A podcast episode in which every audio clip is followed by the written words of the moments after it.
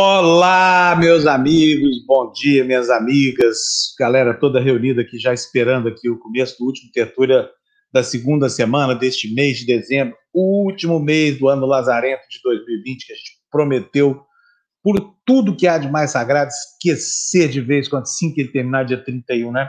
E hoje faltam exatamente 20 dias para essa bagaça chamada 2020, essa coisa horrorosa essa barca da maldição aí que nós tomamos, né, no dia 1 de janeiro, se encerrar. Na verdade, a barca da maldição já estava passando há muito tempo, né? Vocês conhecem o poema do, do Gil Vicente, O Alto da Barca do Inferno? o Brasil está bem parecido com isso, só que aqui não há dois anjos, o anjo do inferno e o anjo do céu, não. Aqui dá, dá só um barqueiro, só um barqueiro do inferno. Não tem mais nada de bom acontecendo no país. Deixa eu dar bom dia aqui. Olha quem chegou primeiro aqui, que, que ironia. O Vitor, Ô, oh, meu Deus do céu, o que, que o Vitor tá, tá fazendo tão cedo aqui, hein? Será que ele já está aqui na nossa área de espera? Tá, tá sim. Viva a Revolução, tá dizendo ele. Acordou todo comunista hoje, o nosso comentarista de América Latina. Logo depois dele veio a Ana Maria. Bom dia, Ana Maria, nos dando um bom dia, chamando de queridos. Muito legal, né? É, olha aí, ó, e faz uma referência ao Vitor. Que venha logo para que possamos respirar. Exatamente. Júlio César está dando bom dia aí para nós também. José Maria Castilho também, bom dia, Zé Maria. Érica, hoje com o sobrenome Bergman, em homenagem ao Ingmar e a Ingrid Bergman, está dando bom dia tertuliano, dizendo para a Cintia que espera ela falar sobre novela Vague, promessa do, do jornal Despertador de hoje. Daqui a pouco a, a Cintia vai dizer para nós o que, que é a novela Vague, tá bom? Roberto Silva nos dando bom dia. E olha, vocês viram aí, nós temos um Bergman de um lado, tem um Godard de outro, que está muito chique essa área de espera do, da nossa TV Democracia aqui, com Valder Godard Nascimento. Muito legal, né? Temos Bergman de um lado e Godard de outro. Só grandes diretores aqui na TV Democracia. Mirela Abdu está dando bom dia para a gente. Bom dia, Mirela. Murilo também. Bom dia, Murilo. Murilo não bem sumido aqui, viu? Uh, Murilo Deniro. Hoje é sexta-feira, dia de cinema, né? Vocês lembram quando a gente ia sexta-feira ao cinema? Doce tempo aquele, ó. Dez meses em cinema, hein? Dez meses sem o Bergman, dez vezes sem o De Niro. Se não tivesse inventado Netflix ainda, teria sido terrível a nossa quarentena. Agora, vocês já imaginaram o que foi a gripe espanhola? Em 1918, não havia nem rádio ainda direito, não, não havia nada, televisão muito menos, o pessoal não tinha Netflix. O que será que as pessoas faziam em casa, hein? No isolamento, né? E, e, a gripe espanhola não foi uma coisa só localizada num ano, não. É uma espécie de Covid que foi durando, foi durando, foi durando três, quatro anos, gerando, gerando repiques, repiques, repiques o pessoal esperando a invenção do Netflix, que isso aconteceria mesmo um século depois, né? Quem mais nós temos aqui na nossa área de comentários aqui? Zé Maria Castilho, dando buenos dias em espanhol para gente, mineiro fake, proximamente paulista. Tá querendo tomar a vacina, né? Mas Zé Maria, olha, fica esperto aí, porque a vacina do Dória é vacina de comemoração, tá? É vacina política também.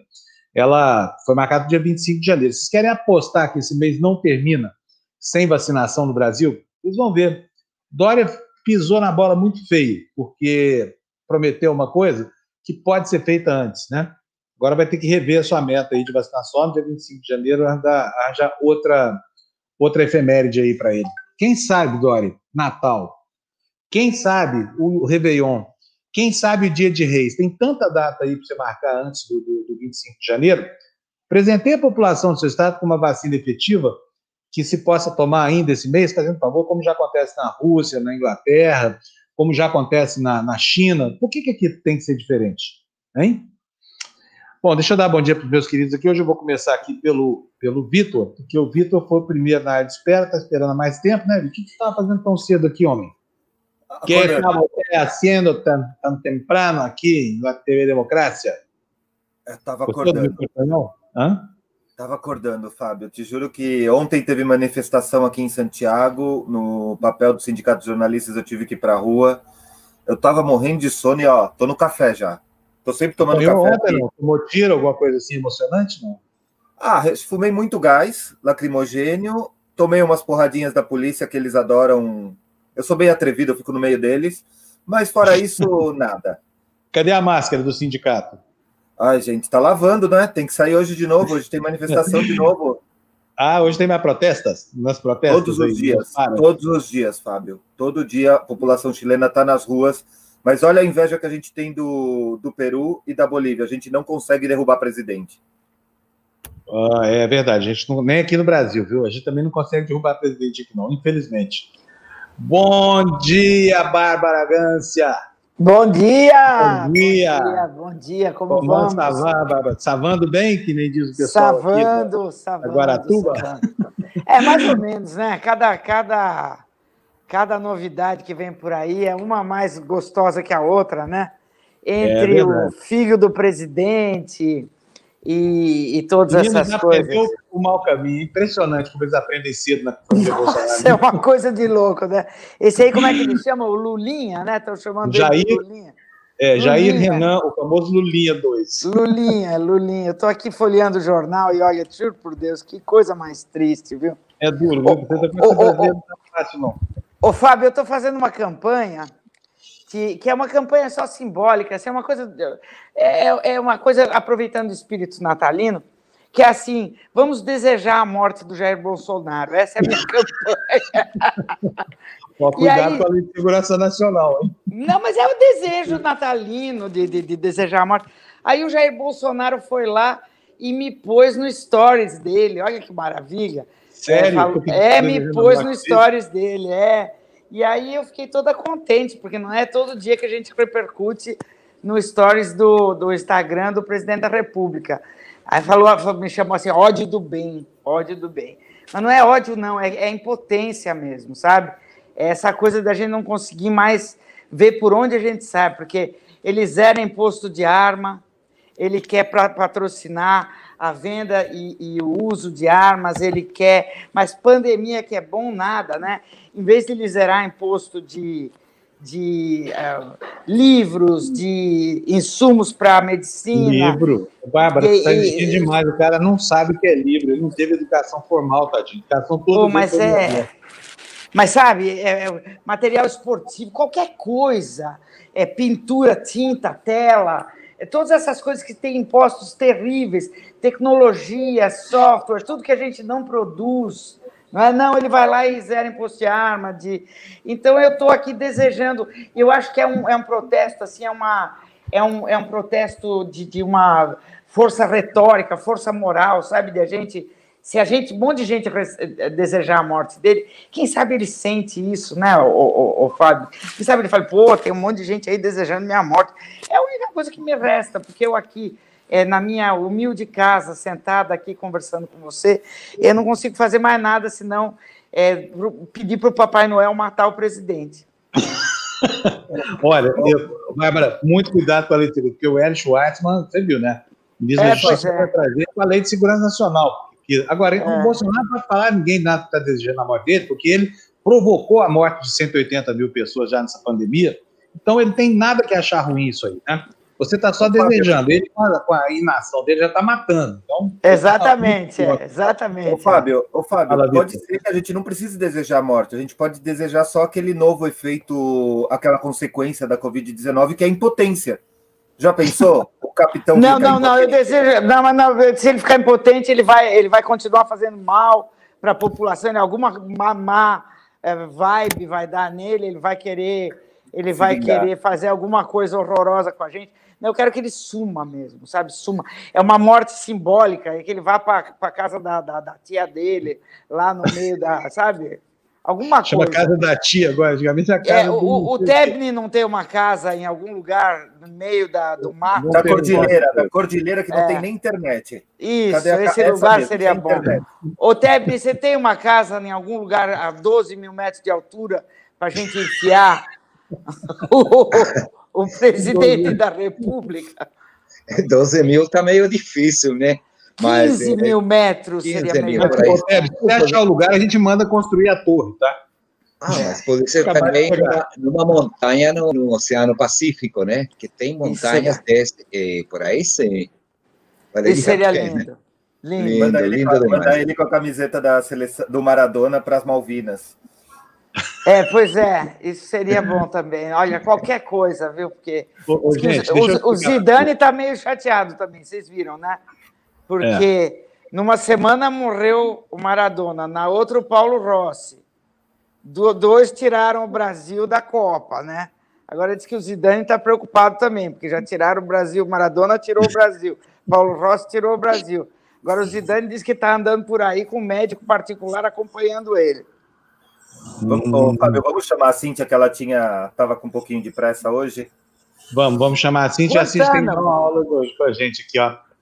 Novelle Vague, bom dia, Pronto, minha amiga. É, só vim cumprir a promessa. Me pediram, eu vou cumprir a promessa, hein? É, a gente comentou sobre a Novelle Vague. Tudo começou com o nome da, da Érica, que essa semana virou Érica Bergman, né? Aí falamos lá do Ingrid Bergman e tal. E aí o Fábio falou que ninguém assiste. É, mas olha, então aí eu falei da Novelle Vague. É o seguinte. Uh, a gente tem que entender, como consumidor de cabeça feita pela cultura americana, de que tem outras maneiras de você enxergar o cinema. Né? Então é o seguinte: na França, com as pessoas com quem eu converso, eles têm uma, um, uma visão do cinema um pouco diferente. Eles falam assim: cinema não é literatura, é uma outra linguagem um filme não precisa contar uma história com começo, meio e fim. É, é, a linguagem do cinema é uma linguagem própria. Eu acho sempre interessante essa visão dos franceses, que explica um pouco o que, que acontece na Nouvelle Vague. Olha, é um movimento do cinema francês que começou lá atrás, em 1959, e que se, se estendeu durante aí uns 15 anos, né, até comecinho dos anos 70, aí já não tem mais, mas é um, é uma, é um, um movimento do cinema interessante porque ele traz umas, algumas inovações para o cinema. Inclusive, a gente escuta o, uh, o Steven Spielberg falar, ele assim é um fãzaço da Nouvelle Vague. Por quê? A Nouvelle Vague trouxe uma linguagem nova para o cinema, né? Primeiro resgatou aquela ideia do cinema de autor. Quem manda é o diretor, ele faz o filme que ele quer e não mais uh, os roteiristas que tinham ficado tão importantes ali nos anos 40, né, até o meião dos anos 50. Então é o seguinte, o que, que acontece de novo na Nouvelle Vague? Eles começam a usar algumas técnicas que não tinham sido usadas antes, né? Inovações na montagem, cortes, o jeito de cortar o filme, é, a pessoa é mais importante do que a lógica da cena, a aparição das câmeras e gravadores portáteis, portanto, o filme consegue sair do estúdio, vai para as ruas é, o uso da voz em off, a maneira de filmar, né? O, muitos, muitos dos cineastas de hoje uh, são influenciados por essa maneira de, de filmar. E, gente, o regard caméra mais lindo da história do cinema, que está no filme uh, Les Quatre Cents Coups, que eu não sei se vocês assistiram. Eu tive que procurar o título em português, porque eu não não, não sabia qual era o título em português, Os Incompreendidos, um filme do François Truffaut, de 1959. É um dos filmes mais lindos que você pode ver. Agora, não vai esperando um filminho, é sobre uma criança, mas não vai esperando um filminho fácil, nem com começo, meio ô, e fim. Ô, Cintia, Pronto, regar câmera câmera de vigilância, é isso? É, é, chama regar câmera no cinema, né? É o seguinte: é o momento em que o ator olha para a câmera propositadamente, com ah, alguma intenção. Com alguma intenção. Então, a Nouvelle Vague traz isso, não é uma coisa só da Nouvelle Vague, já tinha acontecido antes, obviamente, mas é, traz com uma, com uma forma muito particular de de buscar a cumplicidade da pessoa que está assistindo. E, esse final aí do, do, dos incompreendidos é, é uma coisa muito linda. É, e também tem a mesma forma. É, um outro filme que fez aí um sucesso danado também, em 1960, o Acossado, né, um filme do Jean-Luc Godard, que aliás fez 90 anos esse ano, ele fala com a audiência diretamente, o personagem do filme fala com você durante o filme. Isso daí também uma inovação da, da Nouvelle Vague, assim como certos cortes abruptos nas cenas, coisa que não havia antes no cinema. Tá bom? Tá excelente. Muito obrigado pela aula, viu? Cíntia é cultura o tempo todo. Deixa eu ver quem está que tá faltando aqui. Está faltando a Mali, que ficou quietinha. Bom dia, Mali. Tudo bem? Nossa Bom loira. Dia, Nossa! Mas que loirona! Viu? Tá loirona. Estavam falando que eu estava esquisita? Não, que esquisita. Quem falou Quem isso, falou Isso? Ninguém falou. Ela que cabelão. Quem falou Não, fui isso? Dar um jeito na minha, fui dar um jeito na minha autoestima que estava muito. Tá certo. Pandemia, pandemia tem que consertar a autoestima, né, Fábio? A gente tem que estar tá o tempo todo consertando a autoestima. Olha o Fábio com essa cara aí de, de saudável na praia. É, exatamente. Tá cara, em uma semana tá com outra cara já. Achou o barbeador. Não, É, eu preciso contar para vocês depois da minha vida aqui na praia. Vocês vão gostar de saber as notícias, tá? E, e eu preciso, mais do que isso ainda, preciso dizer para vocês que, que é possível sim mudar de vida, tá?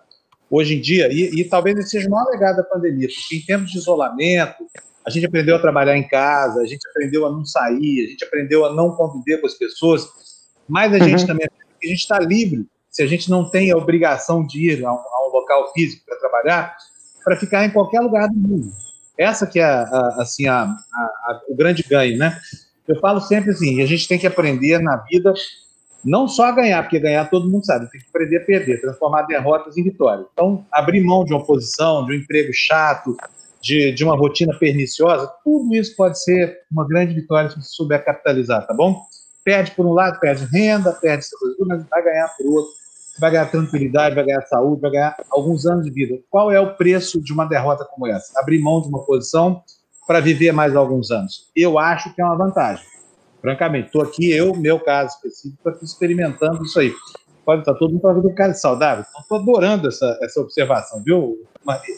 Eu sinto é, muito é, se você mas a sua, a sua tranquilidade pode ser abalada, né, Bárbara? Nada que não nos permita pegar tamoios e descer, né, lá para o cafofo então, dele. É, pois é. Aí, e o Tebni e o Vitor também, viu? Vocês dois são Mas é, eu, eu quero só saber uma coisa. Quantos quartos tem para a gente já planejar isso? Olha, Bárbara, tem bastante, tá? Não vou falar quantos tem, porque senão o pessoal vai dizer que eu achar que eu fiquei rico, e isso não é verdade. Tá, tá, Então, mas então quer dizer, cabe Mali, eu, todo mundo. Cabe, claro que cabe. Com, pode trazer maridos, cabe, maridos. Sim, eu sei tudo. Não precisa nem levar colchão. Nem, nem trazer colchão. Tem tudo aqui. Dorme no chão mesmo, que o chão, o chão faz bem para coluna vertebral. Ah, deixa, eu ver com, deixa eu ver com o Tebni aqui. O Tebni, estou com saudade dele, que o Tebni ontem não veio. Tebni, está tudo certo? Novidades para nós? Ah, tudo certo. Conta para nós, Tebni o que está certo é aquilo que a gente estava prevendo. Aqui é a primeira coisa. Bom, a Michelle que é a delegada das Nações Unidas para Direitos Humanos, quando era presidenta, no ano 2007, ela teve uma baixa violenta, né? 33% de aprovação. E os jornais e a imprensa em geral, que é absolutamente conivente com o poder político e econômico da direita, falava que já tinha chegado no fundo do poço, com 33%.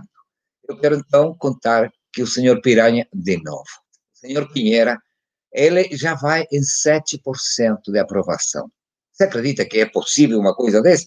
E enquanto isso, ele, claro, já falei também que ele quer imitar o Bolsonaro e ele diz que em 26 de outubro, conseguimos controlar a pandemia e temos tido resultados reconhecidos pelo mundo inteiro.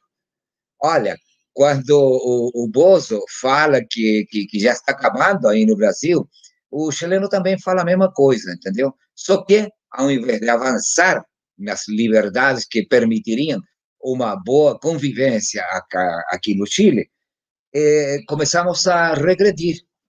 O Chile tem cinco fases, né? A primeira é quarentena total, ninguém sai, tem toque de recolher o dia inteiro, enfim, é uma loucura. Na segunda fase, chamada de transição, certo? As pessoas podem sair e tem toque de recolher também. Até uma quinta fase, que é a que sonha o mundo inteiro, né? Não só aqui no Chile, que já a pandemia foi controlada. O, a região metropolitana caiu para a fase 2, e já estávamos na fase 3 e algumas, alguns municípios, algumas comunas de, da região metropolitana já estavam na fase 4. E, de repente, por uma questão de, de, de magia, caímos todos, quer dizer, a região inteira para a fase 2. Isso é suspeito, viu? Isso daí é suspeito, mas também tem muita razão.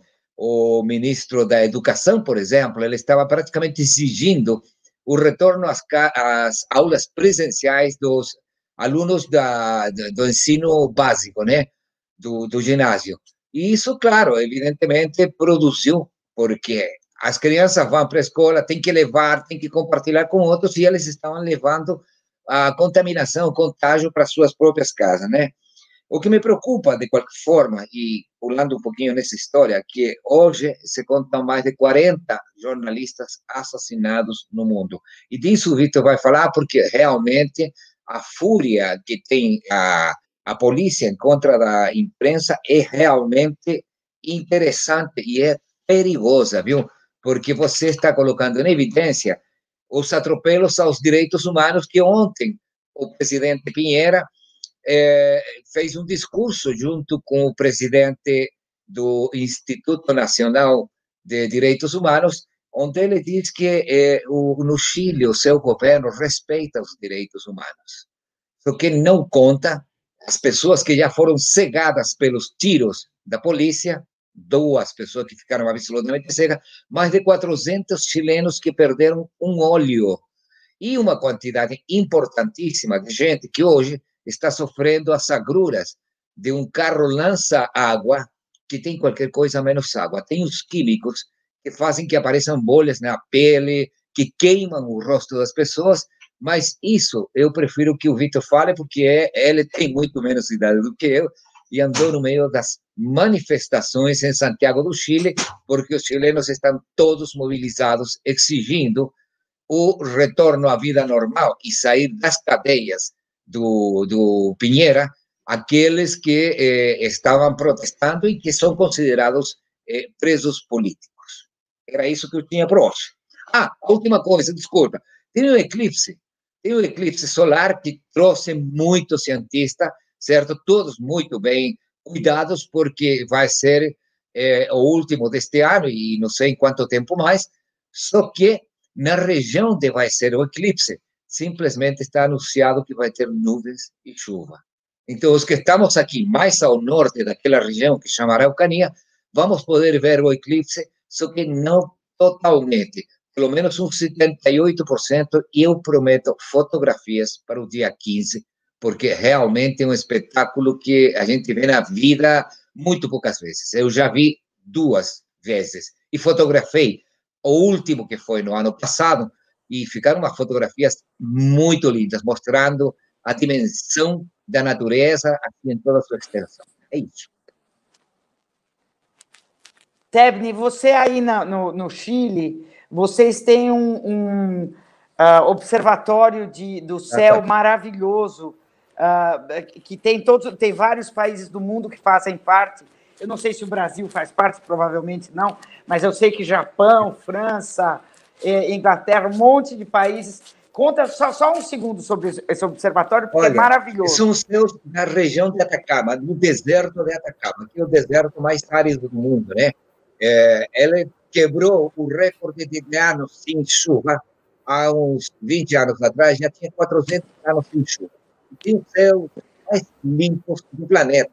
Então, não é porque seja o Chile, é que simplesmente a comunidade científica internacional instalou eh, telescópios eh, de enorme capacidade e, olha, quem quiser ver, pode programar que eles te eh, permitem ingressar naqueles, naqueles espaços, né?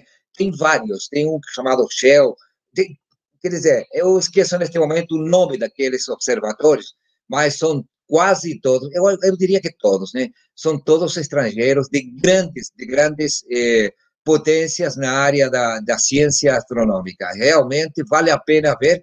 E se alguém, algum auditor, quando este negócio passe, quiser vir, olha, eu vou dar a maior força para conseguir ingressar, porque realmente vale a pena. É o futuro. Só para complementar a informação, Bárbara, em 30 de dezembro de 2010, o Brasil se tornou o 15º membro do Observatório Internacional, que é o Observatório ah. Europeu Austral, e, e, o primeiro a não ser europeu a participar desse observatório. Então, ah, que maravilha! Tinha que ser governo do PT, não sei por quê. Tinha ah, que ser governo de esquerda, foi 2010. Não, não sei por quê, eu fui procurar logo do que você falou para complementar Muito a informação. Bom. Muito bom. Ah, bom, então é melhor a gente falar baixo, Vitor, senão é capaz de alguém ter alguma ideia. Né? Olha, é o, não falar muito. o Chile. É igual o negócio da árvore, você sabe, né, Fábio? Teve uma árvore aí que encontraram uma árvore de não sei quantos milhões de anos aí, não sei quantos uh, séculos na Bahia, uma árvore de pau-brasil. Melhor não falar sobre isso, porque senão é capaz do, do Salles ir lá. Ah, é. mandar cortar, claro, com certeza. Não dá ideia, não, não dá ideia, não. Negócio de árvore velha, essa velharia, para que isso aí? Vamos asfaltar esse pau Brasil aí, passar por cima dele uma boa mais concreta. Afinal de contas, pau que nasce torto morre torto. O, só para falar. E outra coisa, né? Tem gente que não gosta também, né? Fazer o quê? De meio ambiente, companhia militar. O, o, só para falar, o Chile é um país espetacularmente privilegiado em relação à observação do céu, por quê? Altitude, ar rarefeito, atmosfera limpa, né? livre de, de, de sólidos particulares no ar e ausência de luz de cidades próximas dos pontos de observação. Quer dizer, é o lugar perfeito para olhar para o céu e com a visão privilegiada da, da abóbada sul, do, do, do da, da abóbada celeste sul, né? que não se avista lá do hemisfério norte, obviamente, por causa da, da, da curvatura da Terra, que muita gente neste governo insiste que não existe, que a Terra é plana ainda. Ô, ô Vitor, você quer complementar? Não, não. Eu acho que, na verdade, como a gente tem um, um, entrevistado às 10 sobre um jornalista de relações internacionais, eu acho que eu vou falar mais nesse horário. Só queria botar um vídeo, que é o vídeo de uma jornalista sendo agredida ontem o Fernando já tem ele no Slack. Fernando, tá no ponto? Tá, pode chamar. É, é, vídeo próprio, hein? Não foi da YouTube. Não, tá, isso, daí, isso daí é da Comissão de Direitos Humanos do Chile. Por ok, favor, vamos lá. Quem? A jornalista é essa de colete verde, Vitor? É, a de colete verde, de casco. Qual a polícia como trata ela? Ah, ela está filmando. Depois, ela está filmando, ela é empurrada, ela é agredida, ela não é o único momento que ela é empurrada, mas é o que deu para editar, assim, tipo, eu recebi a denúncia da jornalista uma da manhã, ela me mandou esse vídeo, no qual ela é empurrada pela polícia por, por porque estava filmando. Essa é a verdade. Hoje em dia, uh, o Sindicato dos Jornalistas tem que estar nas ruas para defender o trabalho. E é doloroso ver isso num país que já tem, por exemplo, como ex-presidente a, a alta comissionada da ONU para Direitos Humanos, a Michelle Bachelet. Então, não dá. Não dá para acreditar que a polícia ainda faça isso. É, é isso aí. Apanhando em vários idiomas no continente sul-americano, né? vou fazer até uma Você viu aí o que, que alguém está falando, né, Vitor? Que o Brasil deixou de pagar. É. É, eu, eu, eu, respondi no comentário que não duvido, né? O, Jamil vive falando para a gente que o Brasil não paga as cotas dele nas organizações internacionais. Então é, é, é horrível. Ô, ô, Fábio, eu vou mostrar um, pedir outro vídeo, que é um vídeo para você ver a militarização que temos aqui no Chile. Ô, Fernando, um outro vídeo que eu tô aí, que tem bastante policial. Nossa, a maioria Já, tá, tá, Pode chamar, pode chamar. Então, vamos lá, vamos mostrar. Não precisa nem áudio nesse, mas é, é só para vocês verem. Olha, eu tô parado na Praça Dignidade. Olha a quantidade de policiais. Como, como é que você conseguiu ficar em colo meio, meio a eles, Vitor? Eu acho que o Tebni me deu muita beleza e pouca consciência de que eu tenho que ter pouco instinto de sobrevivência. Só pode ser isso. Então vou retirar aquele negócio que eu falei que o Tebni, você é a cara escrita do Tebni, eu acho que você puxou sua mãe. Com certeza. Com mas, certeza. Olha, olha, só, mas você imagina que não tinha ninguém na praça. Eles me viram filmando, eles pararam cinco viaturas, cinco ônibus e começaram a descer policial, um atrás do outro. Muito bom. Beleza, Teb. Tá bom, o, o, o Teb não sei se vai ou fica, nos dá um ótimo prazer. Se quiser sair, Teb, fique à vontade também. Tá eu vou ficar, porque vem o Luciano Borges, eu gosto dele. Ah, muito bom. Então tá bom, vamos botar o Luciano Borges na parada. Gente, o Luciano Borges, né? meu crush jornalístico na área desportiva aqui, porque eu vivo dando em cima dele e ele vive falando não para mim. a gente conseguiu. Não é isso que é crush, Bárbara? Olha ele aí, ó. Aí, ó, seu crush chegou. Bom dia, bom dia, Fábio, bom dia, Vitor, Bárbara. Oh, quanto oh. tempo! Tudo bem, Mali? Tebni? Tudo, amado, e você? Oi. De vocês aqui, eu, eu, vejo, não vejo há tempos a Bárbara mesmo, mas vejo é. aqui, né? Eu gosto que a Bárbara dá aquela é. sufoco nos caras aqui. é só é. aqui, né, Luciano? É. Em outros lugares não, né? Em outros lugares não. Ô, ô Luciano. Bem? Que Oi, querido. Ver. Eu queria bem. começar, eu sei que o Paulo Rossi está mais recente, o fenômeno, mas eu queria muito conversar com você desde aquele jogo lá do PSG, em que os jogadores tomaram a rédea da luta anti-racismo E aquilo foi uma, uma coisa absolutamente importante para a história do esporte, né, em que os jogadores pareciam que são eles a serem agredidos sempre. E dessa vez não foi, foi o quarto árbitro, mas os jogadores tomaram as dores do quarto árbitro e falaram: olha, isso é um absurdo, não vamos permitir isso aqui e saírem de campo. Isso muda a relação de poder e isso cria um espaço para a luta antirracismo dentro do campo. Também os jogadores vão continuar sendo só os agredidos e personagens de segunda grandeza quando se trata de reagir a esse tipo de, de estímulo tão extemporâneo quanto essas injúrias praticadas aí agora também por, por de futebol. Ah, Fábio, o tempo é que vai dizer ainda, né? Oficialmente, a... eu estava olhando até o site da UEFA agora de manhã, ela só indicou um, um, um integrante da diretoria para investigar o caso do que aconteceu no jogo lá no Parque dos Príncipes na terça-feira. Isso ainda vai andar.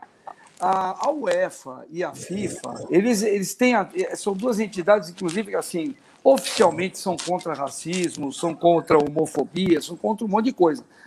Mas, assim, fica no oficialmente. O futebol é um esporte terrível, com relação a essa coisa de preconceito.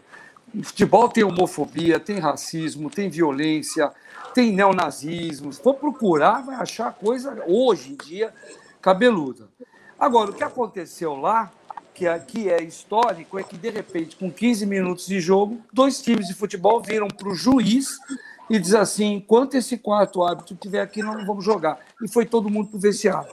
Isso é inédito, nunca tinha acontecido. É, é, e serve como um pontapé inicial. O, o, tem um menino que joga no time do Istambul, o Juliano, é gaúcho, foi formado na base do Internacional de Porto Alegre, ele estava na reserva do time do Istambul, no banco de reserva do Istambul.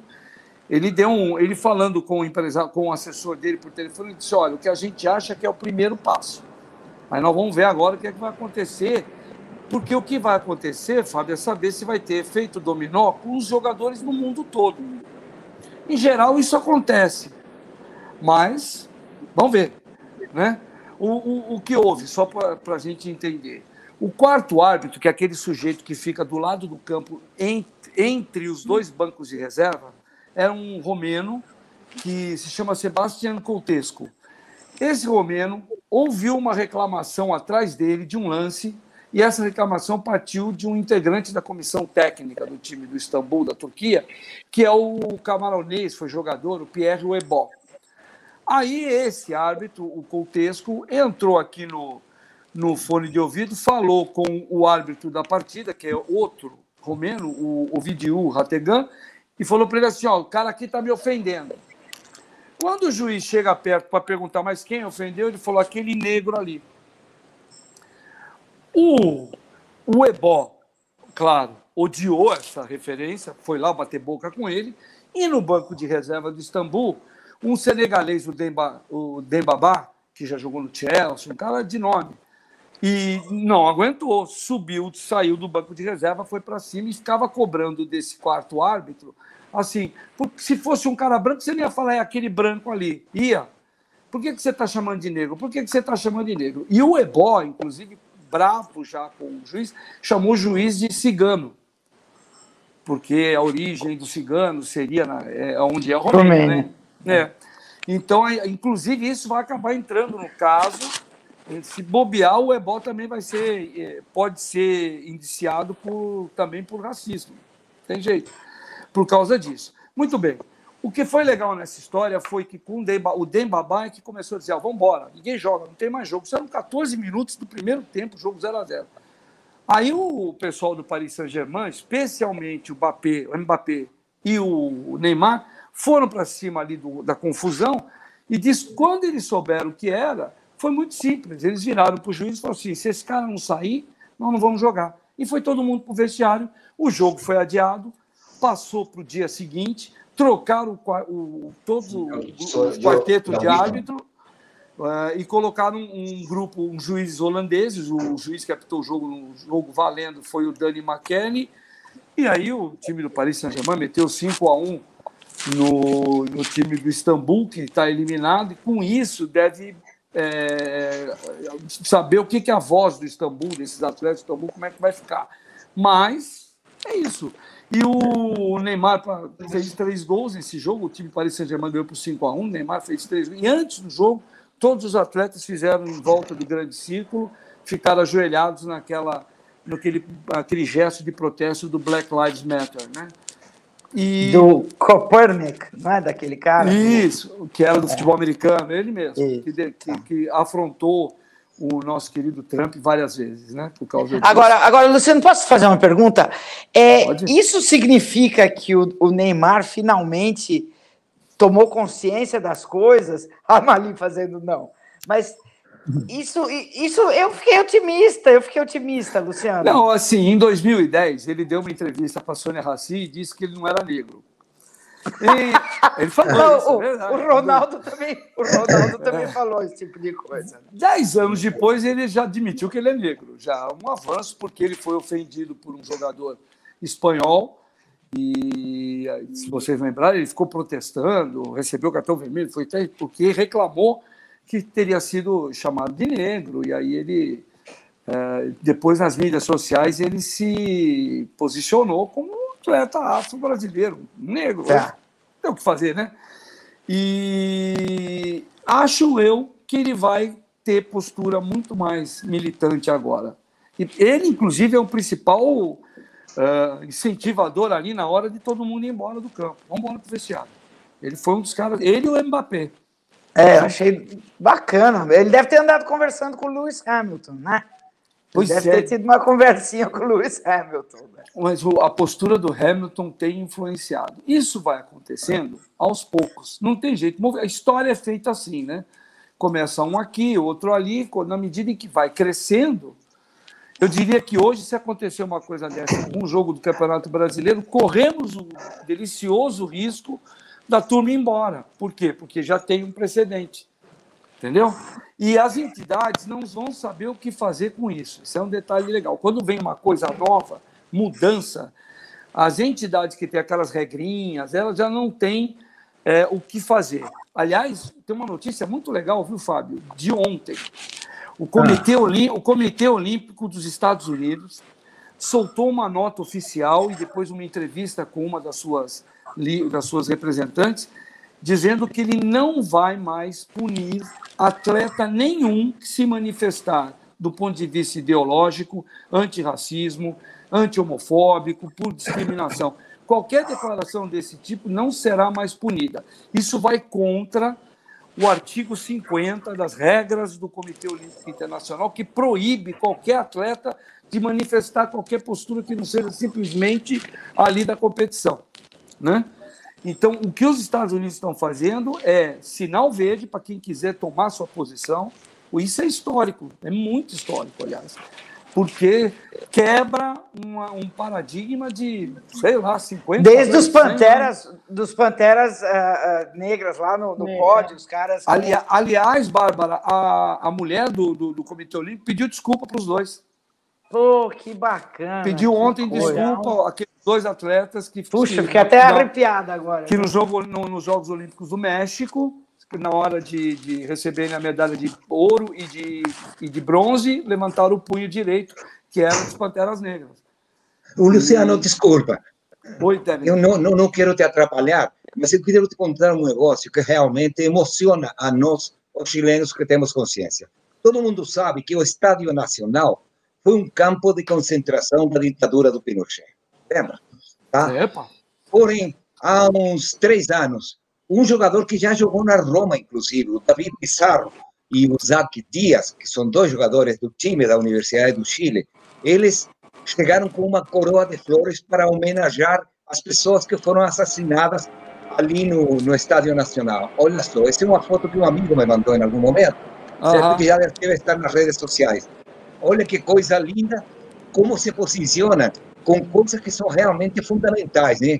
Esse Davi Pizarro e o Zac Dias, eles não casaram com modelos e com, com, com atrizes de cinema ou de telesérie, sabe? Isso é muito importante. E ele mostrou que é possível ser não só um excelente jogador, porque esteve na Roma durante muito tempo, como ter, também ter consciência de classe, que é o tema que você está comentando neste momento. Não, é verdade. É, Aliás, o Chile tem um jogador que eu era, eu era, era meu ídolo de adolescência, porque sempre se postou contra, uh, se posicionou contra a ditadura militar e outras coisas, que era o Caselli. O Caselli, sim. Caselli. Sempre maravilhoso. O Caselli é um cara que era um exemplo que até no Brasil a gente tinha muito pouco. Quando eu falo que o futebol é um ambiente muito terrível, a gente tem que entender que o futebol é um esporte que foi criado pela elite brasileira, que demorou muito tempo para admitir jogadores negros dentro dos seus elencos. O livro Negro no Futebol Brasileiro, do Mário Filho, deveria ser leitura obrigatória em escola, que embora tenha todo um enfeite que o Mário Filho enfeitava, mas ele conta essa dificuldade. O Fluminense é conhecido como time pó de arroz porque tinha um jogador que era negro, para disfarçar, ele enchia a cara de pó de arroz para jogar com a pele mais clara. Vem é daí. Mesmo? É, porque ele não poderia jogar. É, que horror! Teoricamente. É, nós estamos falando de clubes que faziam remo. Então, é, todo mundo é futebol e regatas. E, só o Vasco da Gama, que era da colônia portuguesa, que os portugueses eram comerciantes, tinham lojas no centro do Rio de Janeiro, que tinham vários funcionários negros, é que abriu as portas para os jogadores negros para começar a quebrar no futebol profissional do Rio de Janeiro, a quebrar esse tipo de preconceito. Tanto Isso foi o... quando? Quanto tempo atrás, ah, Luciano? Década de 40. Um ah, bom, mas é que o futebol, o futebol nasce em 1904, é isso, no Brasil? Se não, me engano, não, é isso? 18, não, o futebol nasce oficialmente é 1894. Um 1894. é um jogo na Várzea do Carmo entre engenheiros da linha de trem e atletas do São Paulo Athletic Club. Só tinha inglês jogando, tudo branquinho. SPAC! SPAC! É. É. Famoso SPAC. SPAC, cuja sede social aqui, no, aqui em São Paulo tem uma. Visconde de Porto Seguro. Isso, tem uma piscina. Ele tem, um, é, ele tem uma piscina e muito, durante muito tempo tinha um canto da piscina que era conhecida, que era conhecida como a Ala Morena. Ah, é? eram brasileiros, eram os brasileiros. Né? Agora, Inclusive, a, a, a repórter Graziela Azevedo, que estava na Globo, o pai dela era, era que foi quem batizou. O pai era morenão, é, tal, ele que batizou é. lá, da ala morena. Agora, Diga. deixa eu te falar uma coisa, quer dizer, isso faz um século já, né? Em 1894, o Brasil tinha abolido a escravidão seis anos antes, quer ver como, é, como isso... Um, é, já faz, faz mais, mais de um, século. século. É. Agora, eu, eu não entendo até hoje, porque é o seguinte, o brilho do futebol na Europa, é, enfim, no mundo inteiro, é feito por artistas que emigram de países como o Brasil, país periférico, vão fazer alegria nos campos da Itália, da Espanha, da, da Alemanha, da França e tudo mais. Por que, que até hoje o futebol ainda cultua esse, esse racismo? Não nem que é racismo estrutural, porque esse tipo de ofensa racial, ela revela um racismo empedernido mesmo, um, racismo teimoso, renitente, né? O que, que é que é. acontece que até hoje esses times não, não, não assimilaram ainda a mestiçagem que dá graça ao, ao próprio esporte, Luciano? Para alguns italianos, alguns ingleses, alguns franceses de direita, a questão se resume ao seguinte: são ex-colonizados de países africanos que vêm jogar ou que vêm morar, se tornam franceses, e aí vão ser jogadores que têm mais importância, porque têm mais habilidade, têm mais qualidade, e que acabam tirando, digamos assim, lugar de jogadores brancos. Mas vamos lembrar que a França foi campeã mundial em 1998 com um time mestiçado. Primeira vez que a França abriu para jogadores como Zinedine Zidane, por exemplo, cuja origem é argelina. Não é não é francês francês puro sangue, vamos dizer assim. Você tinha Turhan, que era um jogador das Antilhas, um negão alto, forte, espadaúdo, era um negócio bonito, tal, aquele negócio. Ah, então você tem, primeira coisa, você está lidando com gente que tinha preconceito com as colônias e que esse preconceito está ali enraizado na sociedade. Aqui no Brasil é muito simples de entender. O futebol eu sempre eu brinquei, eu brincava, eu brinquei uma vez com uma dessas modelos famosas, eu estou tentando me lembrar o nome agora, que foi apresentadora de televisão da Record, eu não me lembro o nome dela agora, se vocês lembrarem, me ajudem. Ela era, ela era operária de uma fábrica de sapato, lá no Rio Grande do Sul. E eu me lembro de conversar com ela e dizer assim: para vocês, loiras, altas, bonitas e magras do Sul, ser modelo é como para o negro, baixo, fortinho, pobre, miserável do Brasil é, tem no futebol. É o caminho para conseguir um, alguma ascensão econômica e social. Né? É... Então, no Brasil, você está lidando com a questão do preconceito social e econômico. É muito óbvio. E é o caminho. Você vai ser... E hoje você tem jogadores que cujo pé de obra, que a gente brinca hoje, não é mais mão de obra, né? chama de pé de obra, é muito valorizado. E a Europa não tem, até hoje, não forma jogadores originais, autóctones, que tenham a habilidade que tem esses atletas que vêm da América do Sul, que vêm da África, que vêm do mundo árabe, quando emplacam, eles não têm, infelizmente, eles não conseguem criar esse tipo de habilidade, esse tipo de ginga. É curioso, mas é verdade. E, e tem gente aqui querendo que você comente o Jorge Jesus aí. Ah, você fez a infeliz declaração dele. O Jesus, o Jesus não nega que deve ter sido salazarista. Né? Não nega, não nega. Quem conversa com ele, eu conversei com ele três ocasiões quando ele esteve aqui no Brasil. Ele é duro na queda, ele é duro na queda, é um sujeito enjoado. E não, não nega que é, ele era salazarista, para saber. E é outro que vem com esse tal, que ele está irritado. Ele fala assim: ah, ele solta uma entrevista, ele fala numa coletiva, perguntaram para ele, ele disse: olha, é, o, eu não sei, eu não estava lá, não sei o que dizer, não estava lá no jogo do Paris Saint-Germain, mas me preocupa que agora qualquer coisa que acontece com o negro é racismo. Se acontecer a mesma coisa com um branco, vocês não vão falar que é racismo. Ele acabou de se mostrar racista. Claro. Porque Claro, porque não tem para branco. Não é nem racista, ele acabou de demonstrar que ele não tem consciência do que acontece. Nenhuma. Ele não tem consciência. Não sei se isso chama racismo, mas ele é um preconceituoso Nenhuma. que não tem consciência do que está acontecendo no mundo. É, é basicamente isso é, é, isso. É isso, é um outro. Portugal é um outro país, outra metrópole que, que com o tempo foi admitindo é, angolanos, moçambicanos, cabo-verdianos, são negros, que chegam lá Eusébio, e começam né? a fazer o maior ídolo do futebol, o maior ídolo do futebol português é negro. Exatamente. O não, não, não, peraí, tem um tal de Cristiano Ronaldo que ah, vamos bom, ver. agora. É, é verdade, mas tem, vou dizer. Tem um sujeitinho chamado. É, mas vou dizer para você, Bárbara, até ele estourar, ele era tratado como segunda categoria porque ele era ilhéu. Ele vinha da sim, Ilha da Madeira. Sim, ele não sim, era, é verdade. Ele não era, ele não era, metro, ele, ele não era ele não, do continente. Ele não era do, do, do, continente, exato. Eu posso falar porque eu sou açoriano, sou filho de açoriano, tenho lá minha, é. meu passaporte português. Eles, eles não. Eles, ah, tu és ilhéu. Eles não vêm com essa é, história. É, ah, você é português, é ilhéu. Mas como Na Europa, a Europa é. Olha, a Europa é fogo, é difícil a Europa. Você anda na Agora... Itália, por exemplo, você anda 10 quilômetros para baixo, você já é africano, entendeu? É. Você andou é. 10 quilômetros para baixo, é, é, é, um absurdo. Agora, eu queria contar para vocês uma coisa que eu não esqueço. Primeiro, sempre vem na minha cabeça essa imagem que eu adoro, eu amo. Achei que até hoje a maior, a melhor reação a um, uma provocação racista a um jogador. O baiano Daniel Alves, em 2014, está jogando pelo Barcelona, vai bater um escanteio é, no jogo contra o Vila Real. Aí os torcedores do Vila Real atrás dele começam a fazer barulho de macaco e um cara joga uma banana no campo. É o Daniel olhou a banana, pegou a banana, descascou, comeu a banana e bateu o escanteio. Maravilhoso. É, eu gostei disso também. Foi maravilhoso, não. É. Ô, Luciano, ah, agora vamos Oi. falar na, na, na, historinha mais, mais nova, né? Que é o Robinho. Os nove anos estão mantidos, né? Ele foi julgado nessa ontem, né? Nessa quinta-feira lá em Milão, uhum.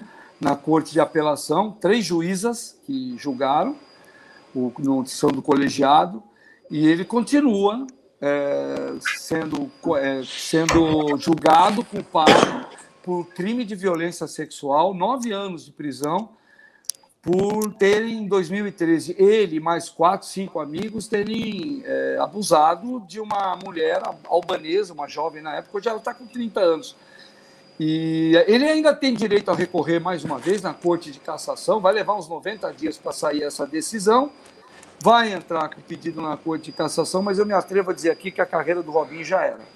Não vai jogar mais. E outra coisa, você viu que vazou um áudio aí, eu não sei se é de agora, mas é ele não. dizendo lá para o menino que estava é, com ele, que está sendo julgado é. com ele, falando: vem para o Brasil porque pelo menos você não pega a cana.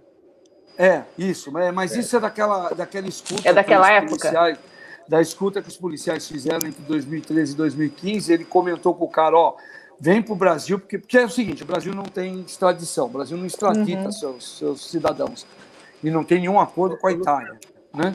Então ele fica aqui que ele não cumpre pena, mas também vai sair mais aqui, né? Fala.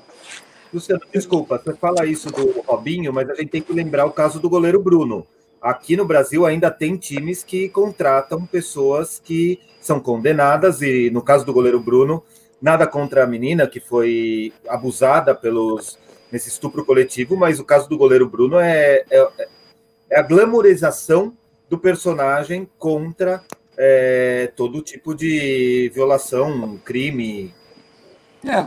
Quer dizer, na verdade, ele foi contratado por três times e não conseguiu jogar em nenhum dos três, porque a reação popular é muito grande e os times dão para trás. Né? Há uma tentação é isso, é. muito grande. É, o time do Atlético Goianiense tem um goleiro, o baiano Jean, que é ótimo goleiro, jogou no São Paulo, tudo, que confessadamente agrediu a mulher lá nos Estados Unidos durante umas férias e o time do Atlético Goianiense abrigou. E hoje não se fala mais nada. Quer dizer, eu acabei de falar, mas em geral não se fala mais nada dele. Mas o caso do Bruno também, eu, eu acho que tem uma certa particularidade, porque é muito violento né, o que aconteceu. Pô, é, é, é, Mandar... é, o crime, não existe nada mais. O cara manda matar a mulher com grávida, não é? E ainda é. por cima manda o cachorro comer. Que Mas o que mais, o que mais ah, me, é, me espanta nessa história é as pessoas que tiram foto com ele depois que ele saiu da cadeia. Ah, não, mas a, a gente times, viu isso. Os times deveriam ser sancionados. Como é que você contrata o sujeito que está cumprindo Exato. pena? Não é que. Não, né? não, é, é agora, vendo a cara do, Santos, do Tebni e do Vitor assim, ó. Ah, porque eu vou provocar aqui. Ei, eu vou, lá eu não tem isso. Vai me provocar, já estão vendo. Eu vou provocar a Bárbara. O Santos contratou é. o Robinho. Opa! Tá certo que o Mas sabe o que é isso? Ele, ele tá certo Mas sabe o que é isso? É. É que os moleques nasceram lá. É, sabe? É, é, nasceram lá. O moleque tinha cinco anos de idade já estava lá. Então é, é, é, aquela coisa, você é pai do garoto, você entendeu? É, é. e, e, outra coisa, você E o menino é, ele, ele, tinha, ele é, vem do meio do tráfico ali, a mãe dele tinha implicações com o tráfico. Você fala, bom, ele é produto de um Brasil que deu errado, vamos abrigar, vamos proteger o garoto. Eu entendo essa postura. Você desculpa, eu estou aqui, é, evidentemente, é. é, fazendo o Santistamente papel da, falando. Santistamente falando mas, por outro lado, o negócio do Bruno eu não consigo. Eu não consigo. É, o, porque... é, o Bruno, a sequência do Bruno é assim. Ele namora uma menina que era conhecida entre os jogadores como Maria Chuteira. Ou seja, é. preconceito, mas é aquela moça que fica é, é. como um satélite em torno de jogadores, inclusive perseguiu durante um tempo o grafite, esse menino que hoje foi jogador e agora está como comentarista de TV.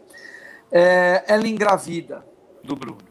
Essa é uma característica de jogador de futebol que preservativo passou longe da vida deles. Né? Ela engravida. Aí quer dinheiro, porque engravidou, quer cuidar do filho, quer dinheiro. Começa, e aí ela era muito persistente. O cara ficou de saco cheio, erradamente, mas ficou de saco cheio, chamou o toy dele. Você sabe o que é toy, né, Bárbara? Você Não, o que é toy? Toy. Toy é aquele amigo do jogador. Que segura o, o celular?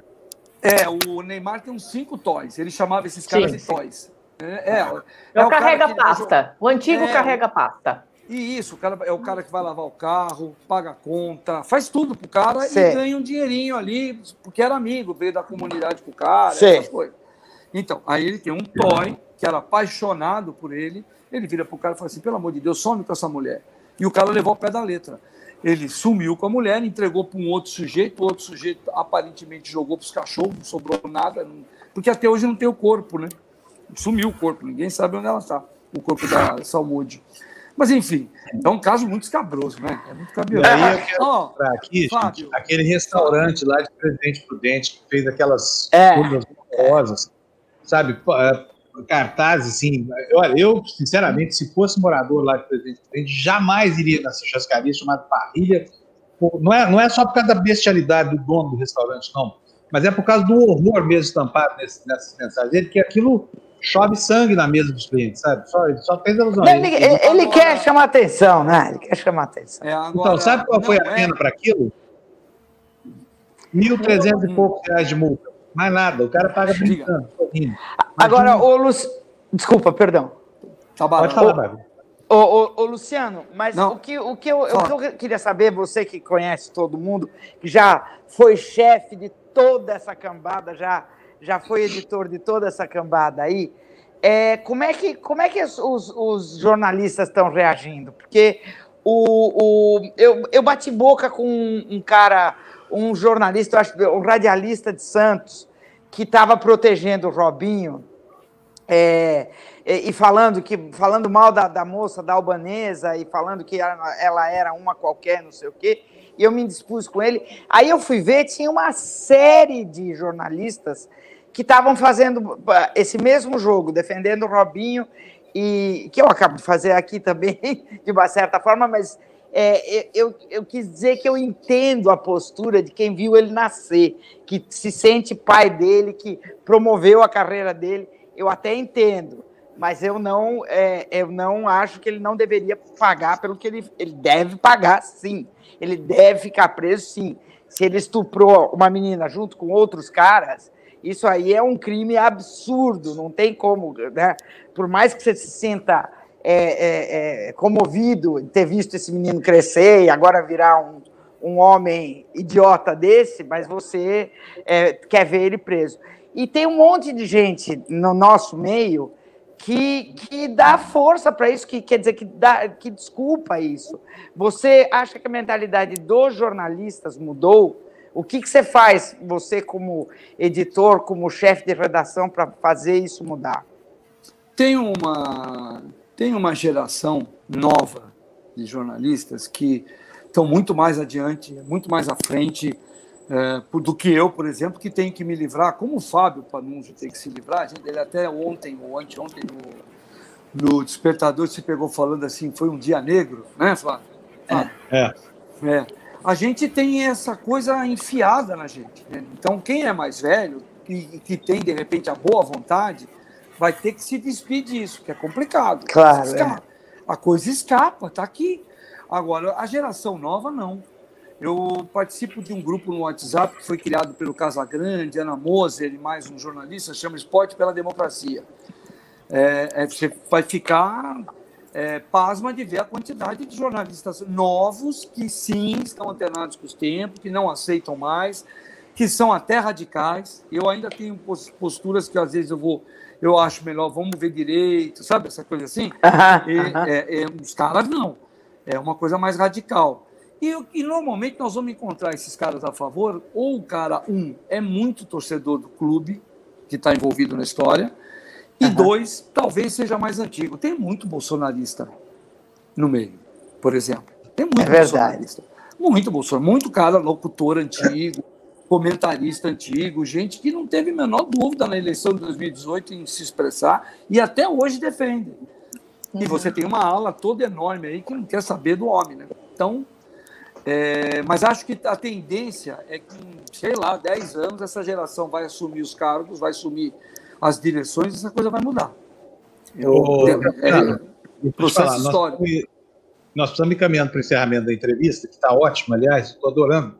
Mas eu... a gente precisa falar um pouquinho das perdas. É, sobre Paulo Rossi, Rossi que é uma, uma Paulo Rossi lá na Itália, Paulo Rossi. É, Rossi, é um, Rossi. Rossi. Rossi. Ontem a, a menina da Gol jogava Paulo Rossi. Rossi. Não, é Rossi, Rossi. Nossa, é, é o Silva, é o, é o Silva. É o Silva daqui. É, o Silva é, da Itália. Exatamente. Bom, então o, é, tivemos duas perdas aí muito, muito importantes para o futebol, né? Maradona primeiro, Paulo Rossi. O que, que você acha do Zidane? Está com a saúde em dia? Vou falar de gente que tira o Brasil das é, Copas, não? É, pois é, não, o Zidane está tá, tá saudável, está saudável. Está lá no Real Madrid, está saudável. O Paulo Rossi é o seguinte, o curioso sobre o Paulo Rossi é que a gente sempre chamou ele de carrasco, da é. tragédia de Sarriá, o estádio de Sevilha, quando a Itália, em 1982, nas quartas de final, tirou o Brasil de Falcão, Zico, Cerezo, Júnior, Éder, o time do Tele Santana, ganhou por 3 a 2 ele fez os três gols. Ele não tinha feito nenhum gol até ali, na Copa. Dali em diante ele não parou de fazer gol. Ele fez os três no Brasil, é. todo jogo ele deixou um gol. A Itália foi campeã do mundo. Na época, a gente começou a chamá-lo de Carrasco, e na Itália ele era o Vingador. Por quê? Porque 12 anos antes, na Copa do México, em 70, o Brasil ganhou da Itália na final e impediu que a Itália fosse a tricampeã e tivesse posse é, definitiva da taça Jules Rimet. O Brasil é que foi o tricampeão e ficou com a taça, e nós, graças a Deus, perdemos a taça. Alguém roubou, virou medalha e quase foi. Né? Graças a Deus, isso aqui é uma coisa organizada, não podemos reclamar. Não. Agora, eles sempre, sempre, já depois da Copa, em várias ocasiões, tiveram jogos, jantares. Eu me lembro que antes da Copa do Mundo de 90, com a seleção de 82, foi jantar com a seleção de 82 da Itália. E ele sempre, ele sempre disse que ele não teve o menor prazer, ele só o prazer dele, claro, era fazer os gols, mas ele nunca se sentiu como um vingador, pelo contrário, ele admirava o futebol brasileiro, ele se tornou amigo do Zico, amigo do Júnior, é, que jogaram na Itália depois, e é um cara, e é um cara bacana, viu? Ele tinha um defeito, fumava muito, né? Morreu de câncer de pulmão. Mas é isso. Agora, uma curiosidade na vida, vê como a gente está falando aqui de crime, castigo e tal. O, o, o Paulo Rossi ficou proibido, foi suspenso por seis meses. Em 1981, um ano antes da Copa, ele jogava no Perúdia e o nome dele foi envolvido na máfia da loteria esportiva de lá da Itália, o Toto Calcio. Ele, ele seria um dos jogadores que ajudava a fabricar resultados para que um grupo de empresários ganhasse no Toto Calcio. Ele ficou suspenso seis meses. Aí depois jogou, arrebentou e nunca mais ninguém falou nisso. Né? É a vida. Como se diz, como o boleiro diz, é, futebol é uma, é uma roda gigante. Um dia você está aqui em cima, outro dia você está aqui embaixo, daí a roda sobe de novo, você vem para cima, e assim vai. Agora, Fábio, eu queria só dar uma notícia para mostrar que, como diz o Bob Dylan, the times they are changing. Tempos estão mudando.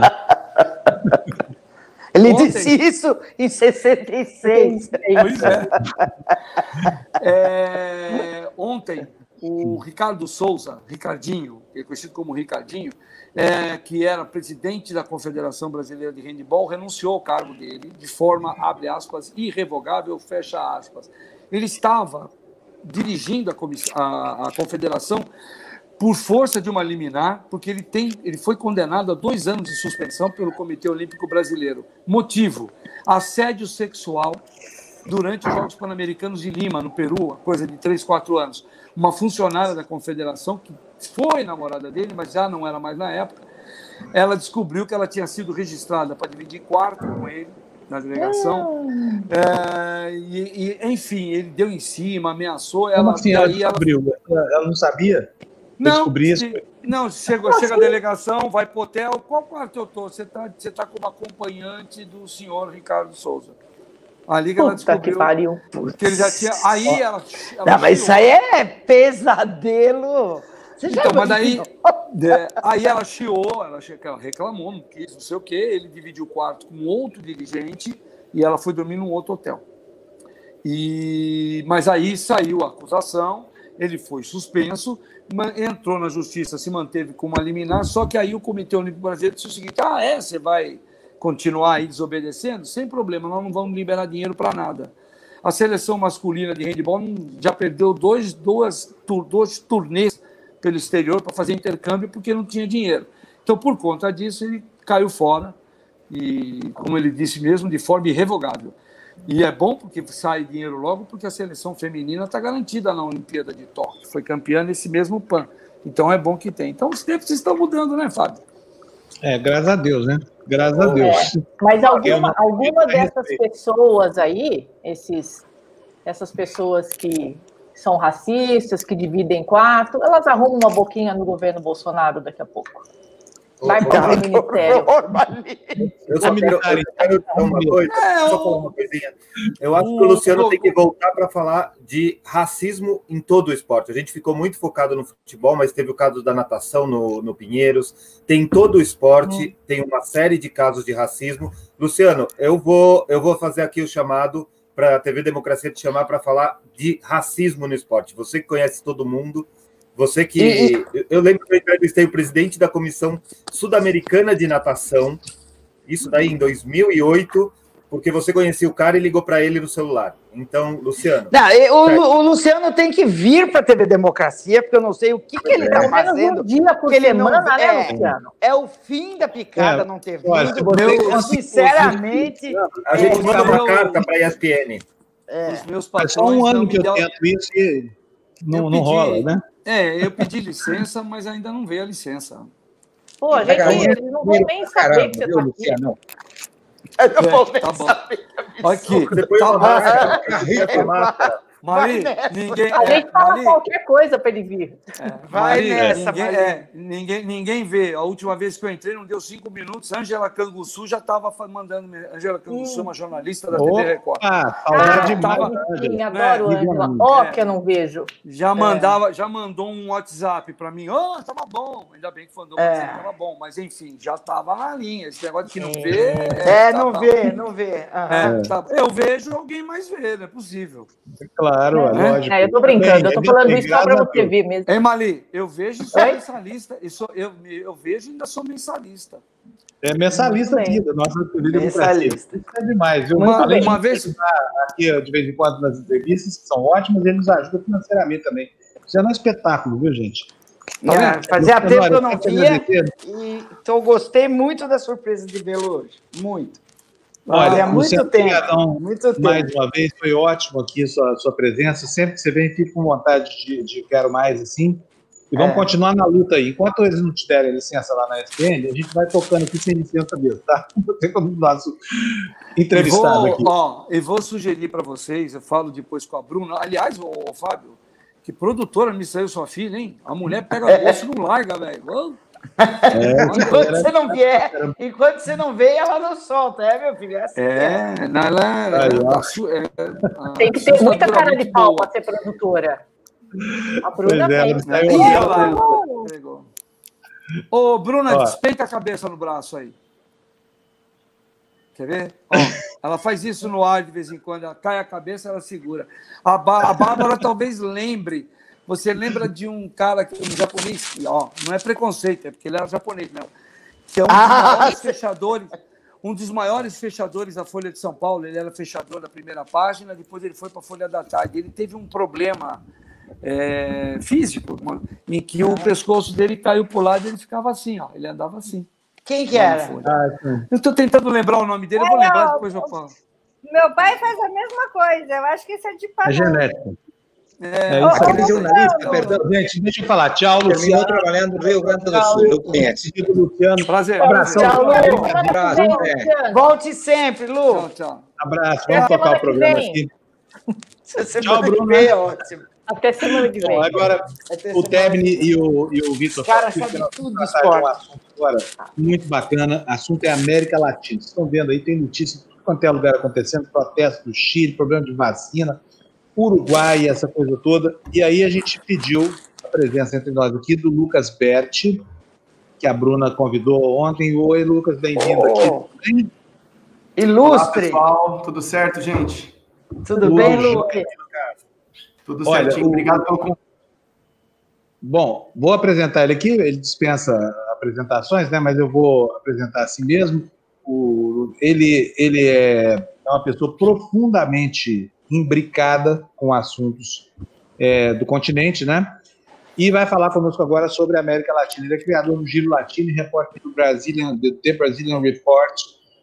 Bom, quero saber, Lucas, para começar com você, é o seguinte: o que está acontecendo no Uruguai? Hein? O Uruguai conseguiu superar o primeiro ciclo da, da Covid numa boa, assim, não fez nem cócegas lá. Foram pouquíssimos casos por dia, essa coisa toda. Parecia que a população do Uruguai estava imune mas aí, de repente, a gente descobriu que não, que a, janela, que a população do Uruguai não está imune, não, e ao contrário, que a coisa lá está bem feia agora. Olha só, faz 3 milhões e meio de habitantes. Essa aqui, olha, é a curva de contaminação. Vocês podem ver, olha, aqui, aqui ó, março, tá vendo? Começa 24, 25 casos por dia, 17, é quase nada, olha. Teve dia aqui, ó, teve zero, 14 de junho, por exemplo, zero casos confirmados, nem foi, ó, outro dia aqui, ó, um caso confirmado, junho 18, dia do meu aniversário. Agora, só que chegou aqui, olha, começa aqui o mês de outubro, aí a coisa começa a crescer, ó. Já ultrapassa, ainda é. em outubro, o movimento do começo da volta. Ele vai crescendo, Nossa. crescendo exponencialmente. Veja só isso: 276 casos confirmados no dia 6, quer dizer, tem uma janela de alta aqui que é um absurdo, tá? Então, de 300 casos por dia agora e subindo. O que, que foi que aconteceu no Uruguai? Lucas, conta para nós. Então, é o seguinte, né? O Uruguai é um caso que não tem comparação na América Latina, mesmo quando a OMS já tinha declarado a América do Sul epicentro global da pandemia, né? Países vivendo com é, mais de mil casos por dia, é, países batendo três, três, três dígitos no número de mortes. O Uruguai não registrava dias sequer sem casos, né? Inclusive, é, se, é, é, foi mantido como o melhor exemplo da pandemia durante todo esse tempo.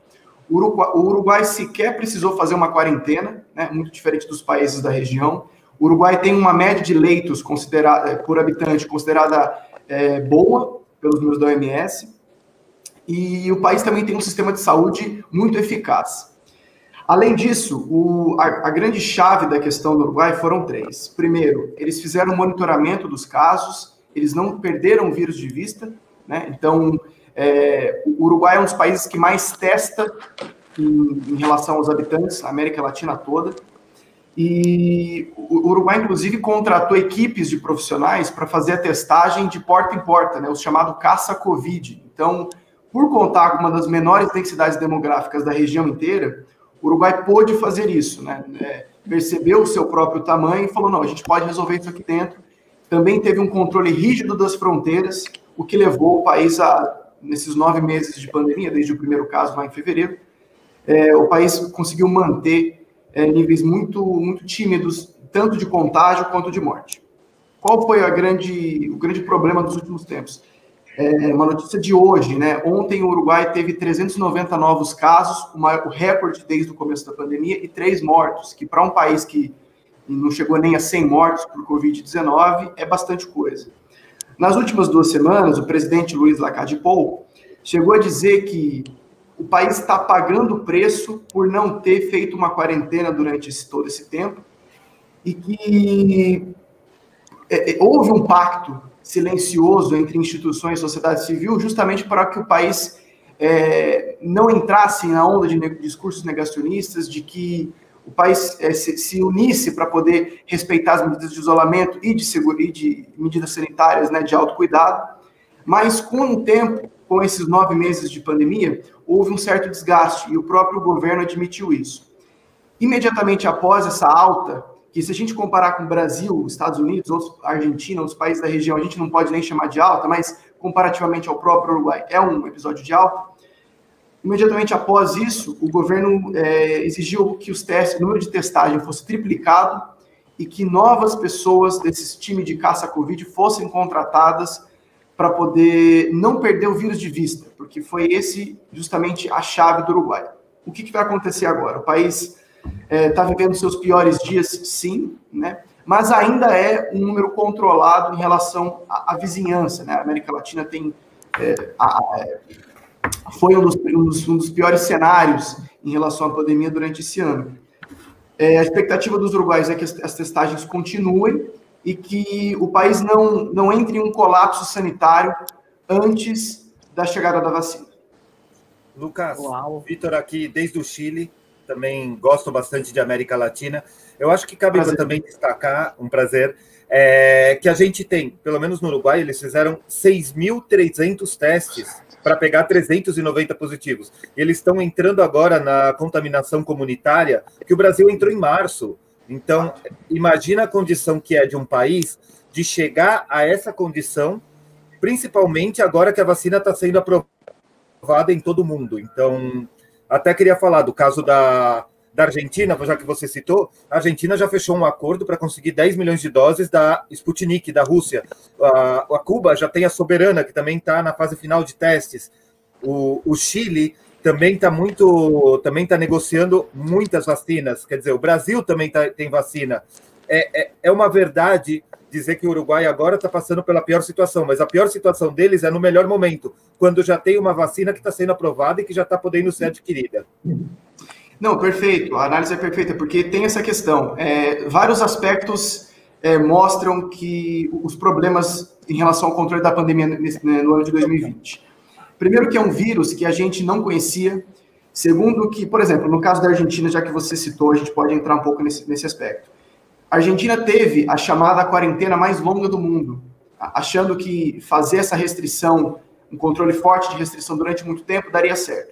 E eu conversei com sanitaristas em Buenos Aires e eles me disseram uma coisa, Lucas, a gente tem que levar em conta o componente da exaustão, porque as pessoas não estão preparadas para ficar tanto tempo em casa. Não só as pessoas que são informais, a gente tem que lembrar que o índice de informalidade na América Latina é altíssimo, mas a gente tem que lembrar que pessoas não, não, não suportam ficar muito tempo dentro de casa e, invariavelmente, acabam saindo por exaustão.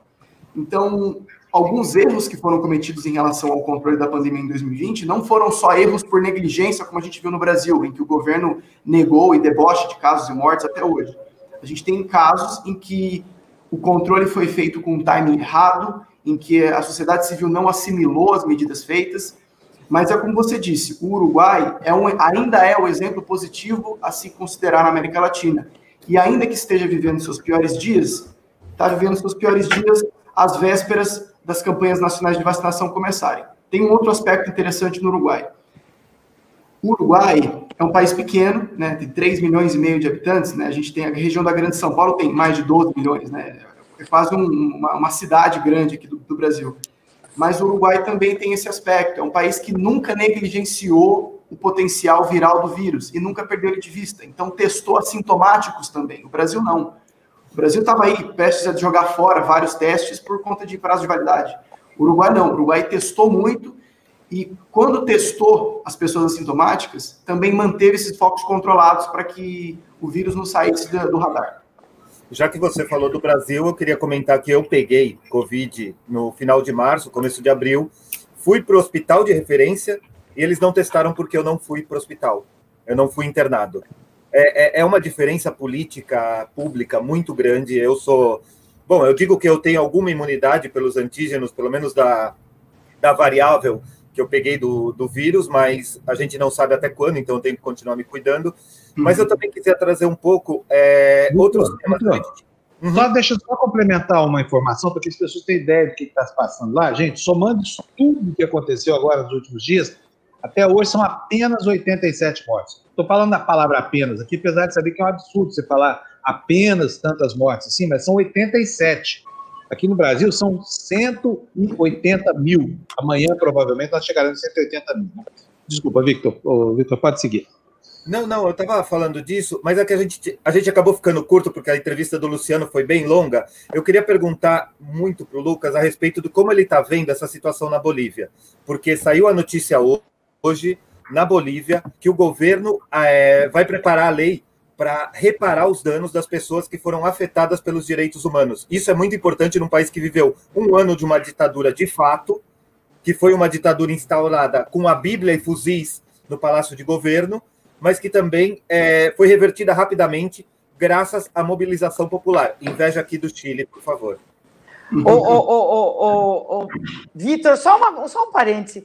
Onde você está fazendo esse programa? Porque não é, é o que é? Você está no Polo Norte, na casinha do Papai Noel? Onde eu, você está? Olha, na verdade, na verdade, Bárbara, eu tenho quatro empregos aqui no Chile para poder me manter, porque aqui também ah. ganha mal, mas eu consigo fazer tudo remoto. Mas ah. eu estou em Santiago da, nos últimos dez dias. Eu estou aqui em, na casa do pai, sofá, serrando um sofá, mas ah. daqui a pouco eu espero poder voltar para Vinha, porque está proibida a viagem interregional. Eu não poderia ir para Vinha, mas como jornalista eu tenho um salvo-conduto aí que me libera. Sei. E, Mas, e então tá bom. aquela tá... janela lá em Via Del Mar também, né? É. Tô, janela, tô, com saudade da minha janela. Tô com saudade da minha janela. Desculpa, é, viu, Lucas, mas é que. Desculpa, Lucas, mas é que a gente tem assim uma certa preocupação com a integridade física dos nossos colaboradores aqui. É, tem, com razão, com razão. Porque você vê que ele está com o cenário ali. Eu até achei que era um daqueles cenários que você bota, sabe? Você, você é, guerra dos 100 dias. É, eu achei que era um aparelho para ele ficar 100 anos. da polícia. É, não, tá, isso tá, tá eu vou explicar o que, que, é. O Terno está querendo construir uma imagem que ele é pobre, entendeu? é isso, é isso. De todos os imóveis do Chile. Vai é alugar um imóvel no Chile do Terno. Passa a falar com o Victor, com o Terno, é, para você alugar lá no Chile. Estou né? sabendo.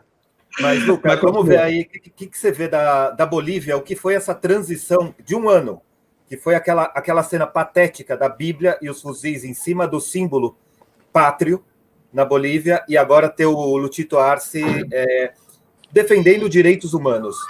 Inveja. Bom, é, a Bolívia foi que ano, né? A gente cobriu exaustivamente o, o, o, golpe que aconteceu na Bolívia, porque eu tenho, eu tenho, essa, tenho essa questão, né? As pessoas às vezes relutam em chamar de golpe, mas gente, foi um golpe, foi um golpe. O que aconteceu na Bolívia claro. foi um golpe.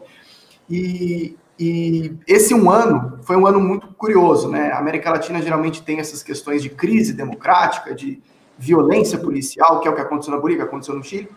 Mas é o que você falou, aquilo foi revertido até de uma forma, não vou dizer de uma forma tranquila, porque foi um ano muito complicado, muito, principalmente para os movimentos, para os povos originários, que, que eram muito contemplados pela questão de representatividade que foi definida pelo Evo em 2009 na nova Constituição.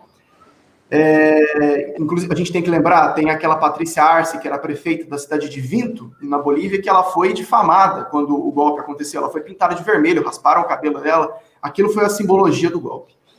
Mais um ano se passou, a Gianine Anhes, a autoproclamada interina no uhum. Congresso do Fórum, que era ex-segunda é, vice-senadora lá, ela entrou no poder, mas ela uma, teve uma governabilidade muito fraca e mesmo tendo entrado não por vias democráticas, ela fez um governo muito fraco, ela foi, hoje ela ainda é culpada por muitos problemas da pandemia, não conseguiu se articular. A direita, que era, que era representada pelo, pelo Luiz Fernando Camacho, que era o, é, um dos líderes do Comitê Pró Santa Cruz, que era um dos mentores intelectuais do golpe. Essa direita se fragmentou, a Anhes ia ser candidata a presidente na eleição, aí depois deixou de, de abriu mão da candidatura, o Luiz Arce foi, ficou em terceiro lugar com uma quantidade pequena de votos. Então, nesse tempo todo, né, nesse horizonte de um ano, desde o golpe em 2019 até a eleição do Arce, que virou esse capítulo, a Bolívia está tendo que puxar esse atraso, né? Está tendo que reparar os problemas que aconteceram durante esse ano todo. É... E também a gente também tem que falar que agora tem uma nova crise que pode acontecer, porque a Bolívia retomou o poder executivo, mas é, os governantes do MAS, eles não têm maioria no Congresso, e agora eles estão tentando mudar, fazer, eles fizeram uma mudança para tentar não precisar de maioria para poder aprovar algumas coisas. E aí a, a direita já contra-atacou, dizendo que eles estão sendo antidemocráticos. Então, talvez, ainda que a gente tenha encerrado esse capítulo do golpe com a eleição do Arce, a gente tenha talvez um, um, um, um acréscimo aí em, em, nessa crise política que talvez não tenha se resolvido totalmente. Mas o que, que é importante? Aquelas acusações de sedição e terrorismo contra o Evo provavelmente vão ser revertidas nas cortes da Bolívia.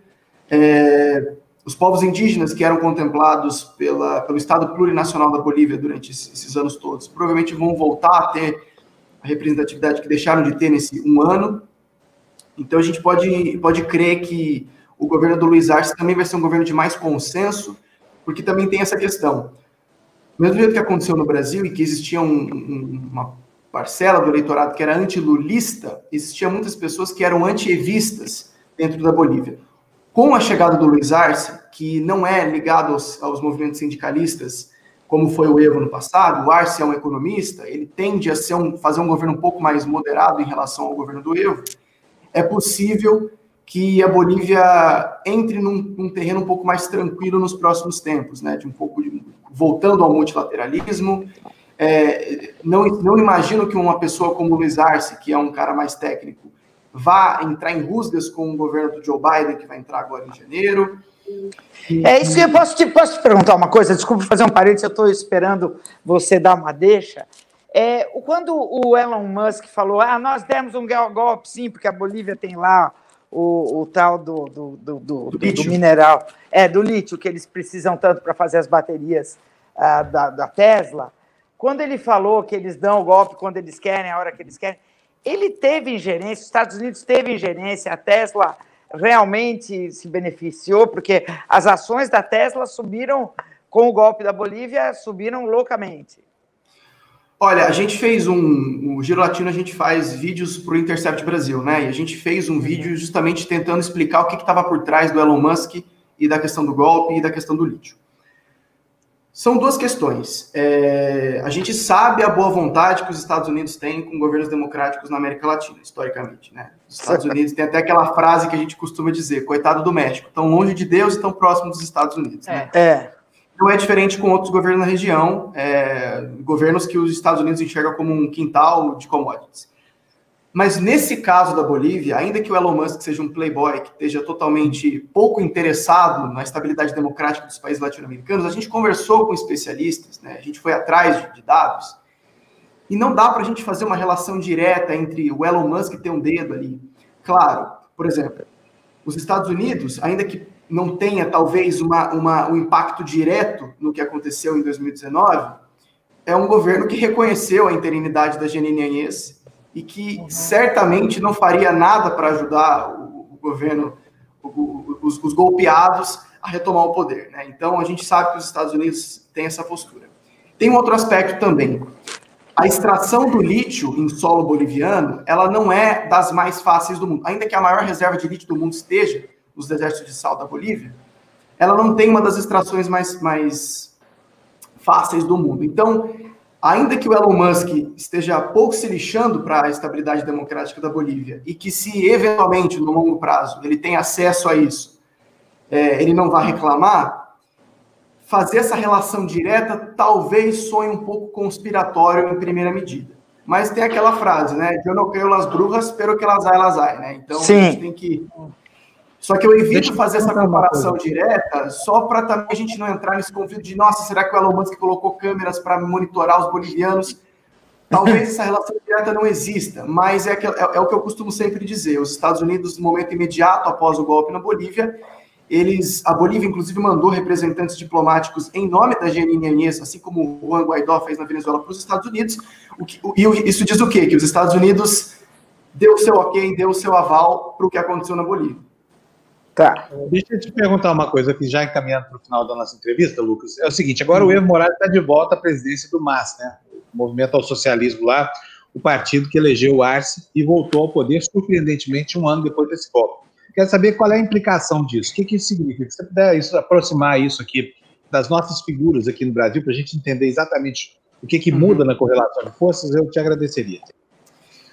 Fábio, tem uma questão, uma questão importante, né? O, durante toda a campanha, em, em, teoria, né, oficialmente, o Evo era o chefe de campanha do Arce. Arce que foi ministro de Economia do Evo durante todo o tempo de governo. O Arce chegou a ter um câncer, tratou até no Brasil, mas o milagre econômico boliviano, que derrubou a desigualdade e aumentou o poder, o poder econômico das classes mais pobres, foi encabeçado pelo plano econômico do Luiz Arce. Ainda que o Evo tenha sido oficialmente o chefe de campanha do Arce, ele estava exilado na Argentina, impedido de entrar no país, acusado de terrorismo pelo governo interino. Mas o Arce tentou se distanciar do Evo, justamente prevendo essa questão. Ele não quer fazer um governo é, fantoche do Evo, ele quer fazer um governo dele. Então, mesmo que o Evo, o Evo é o Evo, o Evo é um Lula, o Evo tem a representatividade gigantesca, tem um apoio popular imenso, é uma figura muito carismática que não tem o mesmo carisma, carisma que o próprio Arce deseja ter. Mas, pensando nessa questão de, de jogo político, o Arce talvez vá fazer um governo se distanciando um pouco da figura do Evo. Essa é a intenção do Arce. É, muitas, muitas pessoas têm essa questão de falar, ah, não, que tem governantes que são postos dos, dos, dos antecessores, né? O, o, Luiz, o, o, Alberto Fernandes da Cristina Kirchner, que não é uma verdade. Muita gente usa o exemplo da Dilma com o Lula, e aí é uma outra discussão. Mas a questão na Bolívia é justamente essa. O Arce ele pretende fazer um governo autônomo e cada vez mais centralizar nele e não na figura do seu antecessor e padrinho político, que é o Evo Morales. Muito bem. Quero agradecer muito a sua participação. Foi ótima a sua entrevista, conversa. Gostou, né, Vitor? Adorei, adorei. Gostei muito. O Tebni é, tirou. Precisava mais de meia hora aí para gente precisava, continuar. Precisava que eu falar bastante da militarização aqui do é. Chile, mas o Tebni tirou o, o roteador da tomada, aí eu, fui, eu tive que cair. Eu não vou falar nada desse cara. Eu adoro ele, mas nessa pandemia. Você não tá fala nada com... do Tebni, porque eu sou eu fã número um dele. É, não, aqui não pode falar do Tebni, não, viu? Não, Na não pode, mas histórico e arqueológico também. É, é, que a gente nessa pandemia está tendo que enfrentar problemas logísticos bizarros, né? Eu, nesses tempos, estava. Tava, eu, eu, eu, eu tô, agora eu tô no interior de São Paulo, né? Mas às vezes tem carro do ovo passando aqui na rua. Eu estou fazendo uma entrevista. Aí daqui a pouco passa o carro do ovo aqui, eu falo, pô, como é que Em que lugar você está? Onde é que você está, Lucas? Eu estou em Mogi das Cruzes, eu sou daqui. Ah, tá. Então, a terra do Maurício. Eu estou aqui em Guaratuba. Se você descer a serra aí, você cai aqui na minha casa. É. Mas, gente, ó, é um prazer conversar com vocês. E quando vocês precisarem, a América Latina tem temas, tem crise na Guatemala, a gente tem a pandemia que ainda vai dar muito o que falar, a gente tem essas medidas progressistas aprovadas pelo governo da Argentina, a, a Bolívia também quer, tá, quer o perdão de dívida, elas querem taxar fortunas, a Argentina está aprovando aborto e legalizando a maconha. Então, tá, tá tendo muita pois coisa. é, o país do Papa legalizando aborto e, e, a maconha. E o Brasil. Isso é bem lembrado. É. Uma inveja da Argentina. Uma inveja da Argentina. Exato. Eu vou, eu vou puxar, daqui, a pouco, daqui, daqui, a pouco eu vou puxar meu DNI, porque eu tenho é, residência na Argentina também. Eu sou. Eu vou passeando. Daqui a pouco eu vou puxar meu DNI aqui para. Vou chamar o Lucas para a gente tomar uma cerveja, uma, uma lá em Buenos Aires. Eu super aceito, viu? Porque a gente está aqui nessa, nessa, nessa, nesse projeto pentecostal do Irã, que é o Brasil, né? E a gente está tá nesse fim de mundo, nesse governo, nesse desgoverno, nessa. Assim, me faltam palavras para dizer, porque a gente já meio que. Eu tento não me acostumar com o absurdo, mas virou rotina, né? Então. Uhum. É, gente... pois é, eu, eu pedi para o Papai Noel para o Bolsonaro morrer. Eu espero que o Papai Noel. E aí o Bolsonaro pôs no, no, no, no Instagram dele no Stories. Olha o que, que é ódio do bem. Não é meu desejo para o Papai Noel, é. Eu, tem, mas você está querendo o bem dele. Ô, Bárbara, Bárbara, tem uma é, questão, Quando você né? deseja a morte dele, você está querendo um bem para o cara. Mas Ele eu estou querendo um bem para o país. Não, Ô, tem gente que pede bicicleta. Tem gente tem uma que questão, né? As pessoas é. falam, esse governo é tão. É um governo que é, eles acham que você, é, você ordenar a aplicação de uma vacina que é para o bem comunitário é uma coisa que viola a liberdade, mas aí uma menina de 10 anos de idade é estuprada e eles têm que decidir sobre o aborto dela. É um governo da hipocrisia acima de qualquer é. coisa. Então, você tem a tua liberdade de fazer o pedido para o Papai Noel que você quiser. Eu, pois é, exatamente, exatamente. Você tem toda a razão. Muito obrigado. O Papai Noel é meu e eu faço é o que eu quiser. Obrigada, Lucas. Até a próxima. Né? Valeu, Lucas. Estou à disposição quando vocês precisarem. Um abraço. Feliz Natal para você. Um beijo. Um abraço, gente. Tchau, tchau. tchau. Gente, vamos botar para dentro agora um parlamentar que eu respeito muito. Voto nele, sem, sem dúvida nenhuma. Acho ele espetacular. Espetacular, tá? Como ele não está em campanha agora, não tem problema, não estou fazendo campanha para ninguém. Tá aqui, ó. Diga para mim se eu estou errado. Eu também Fala, voto nele. Tudo bem? deputado Ivan Valente. Eu vou eu deixar um abraço para vocês, que eu tenho que trabalhar aqui. Um abraço. Já vou. Tchau, um abraço. Vitor. Obrigado. Tchau, Vitor. Tchau. Aí, deputado, o Vitor correu do senhor, tá vendo só? Ver que votou no, so, no, Sobra mais para gente, sobra mais para gente. É, tudo bom, deputado? É um prazer ter o senhor aqui conosco mais uma vez. Muito obrigado. Bom dia a todos. Prazer estar bom com dia. vocês aí, Panúncio. E com Muito todos obrigado. vocês. Prazer todo, prazer todo nosso aqui, viu? Olha, deputado, vamos começar pela, pela, pelo Bolsonarinho, 04. O 04 já entrou para o mundo da delinquência juvenil. já está desencaminhado. O que, que acontece com essa família? Eu não acho que está na hora de fazer uma CPI sobre a vida familiar dos Bolsonaro, porque aquilo ali é o seguinte: é uma escola de crime. O pior é que o pai que bota filho, os filhos nessa fila, na, matricula nessa escola do crime aí. É inacreditável isso. O que, que o senhor achou do episódio do, do. Como é que ele chama? Jair é, Renan. É, Renan, Renanzinho, Renanzinho 04 Bolsonaro. Já começou a ganhar benesse aí Esse povo. menino, de todos os filhos dele, é o que mais tem cara de psicopata. Os outros têm cara ah, de que absurdo! alegre. Mas o Renanzinho tem cara de psicopata. Vão tirar, no... vão tirar o nosso canal do ar. Uma deseja Gente, a... a morte é. do outro. Mas não é, olha para cá, olha para o olho dele. Ele é um psicopata. Os outros são isso... bestas, bobos. Não, não, não, mas isso é perfil lombrosiano, não que a gente vai assustar o deputado, pelo amor de ah, Deus. É verdade. Desculpa. É. Não, mas ali não é. Não, não, é não vou conseguir me assustar, certamente. Lombroso não explica, mas a, a, a, talvez a cultura brasileira explique isso, né, deputado? É, verdade. É. Mas ele, a gente não pode dizer que ele não avisou, né? Que ele ia dar filé mignon para os filhos, certo? É. E a insanidade é tanta, né? Que ele faz assim escancaradamente fisiologismo, clientelismo e pratica corrupção. Isso aqui tem nome, é corrupção. Ou então a gente vai acreditar que o Renan Jair é um fenômeno empresarial. Né? Então, é alguém que vai decolar, entendeu? Graças, graças à influência do seu pai. É evidente que, que, que o que existe aí é tráfico de influência, lavagem de dinheiro, é violação da Constituição, ao artigo 37 né, da Constituição, a impessoalidade. Né? Então, outro dia eu vi a foto dos quatro irmãos e o Eduardo Bolsonaro com a pistola na cintura, em plena sala da presidência da República. Nós, estamos nos acostumando com coisas assim que são fantásticas. Hein? Por isso que, nesse caso, uh, nós deveríamos ir atrás, porque o garoto de 22 anos né, já virou um lobista que leva uh, diretor da empresa de mármores e granitos né, para encontrar com, com o Rogério Marinho, que é ministro, né, é, ganha um carro elétrico da empresa, né, segundo a revista Veja, e ele agora virou um lobista de primeira necessidade. Ao mesmo tempo, ele funda uma empresa de eventos, né, que é a é, Bolsonaro Júnior Eventos, né, que é, tem o apoio de tanta gente, tanto para fundar a empresa, tem doações de empresas que têm contratos com o governo, como essa Astronautas Filmes, o valor é, ele funda uma empresa e eles já doam 10 mil reais para a empresa, eles já fazem a filmografia do lançamento da empresa, lá no estado Mané Garrincha, onde eles têm um escritório. Então, é um escárnio, assim, um escândalo, né?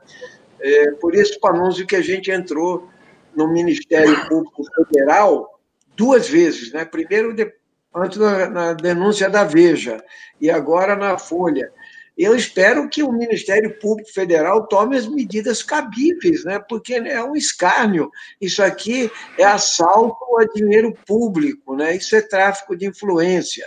E, e é o seguinte: a, a presidência da República e o, a empresa do Jair Renan né, não responde a qualquer entrevista da grande mídia ou de qualquer jornalista, que eles não querem prestar satisfações públicas, como isso fosse a normalidade na, no nosso país.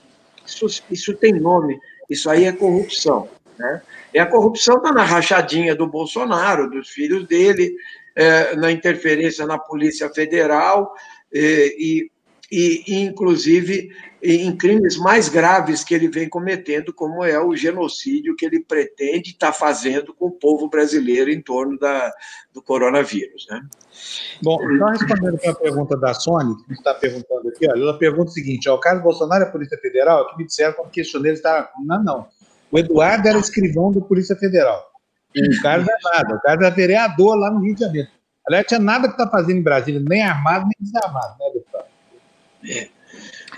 Ah, era, o, Carlos que estava armado, era, o Eduardo que estava armado. É o Eduardo que é o Eduardo que anda sempre armado. É o Eduardo. Nós vamos, hein, Bárbara? Vamos nos lembrar que essa semana a Camex, ou seja, o Bolsonaro, eh, acabou com qualquer tipo de imposto para importação de armas, de pistolas automáticas, etc. Como nós não estamos precisando de arrecadar dinheiro, para combater a crise econômica, nem a pandemia, ele resolveu que é, o melhor é liberar as armas para o povo. Exato. Isso é a liberdade.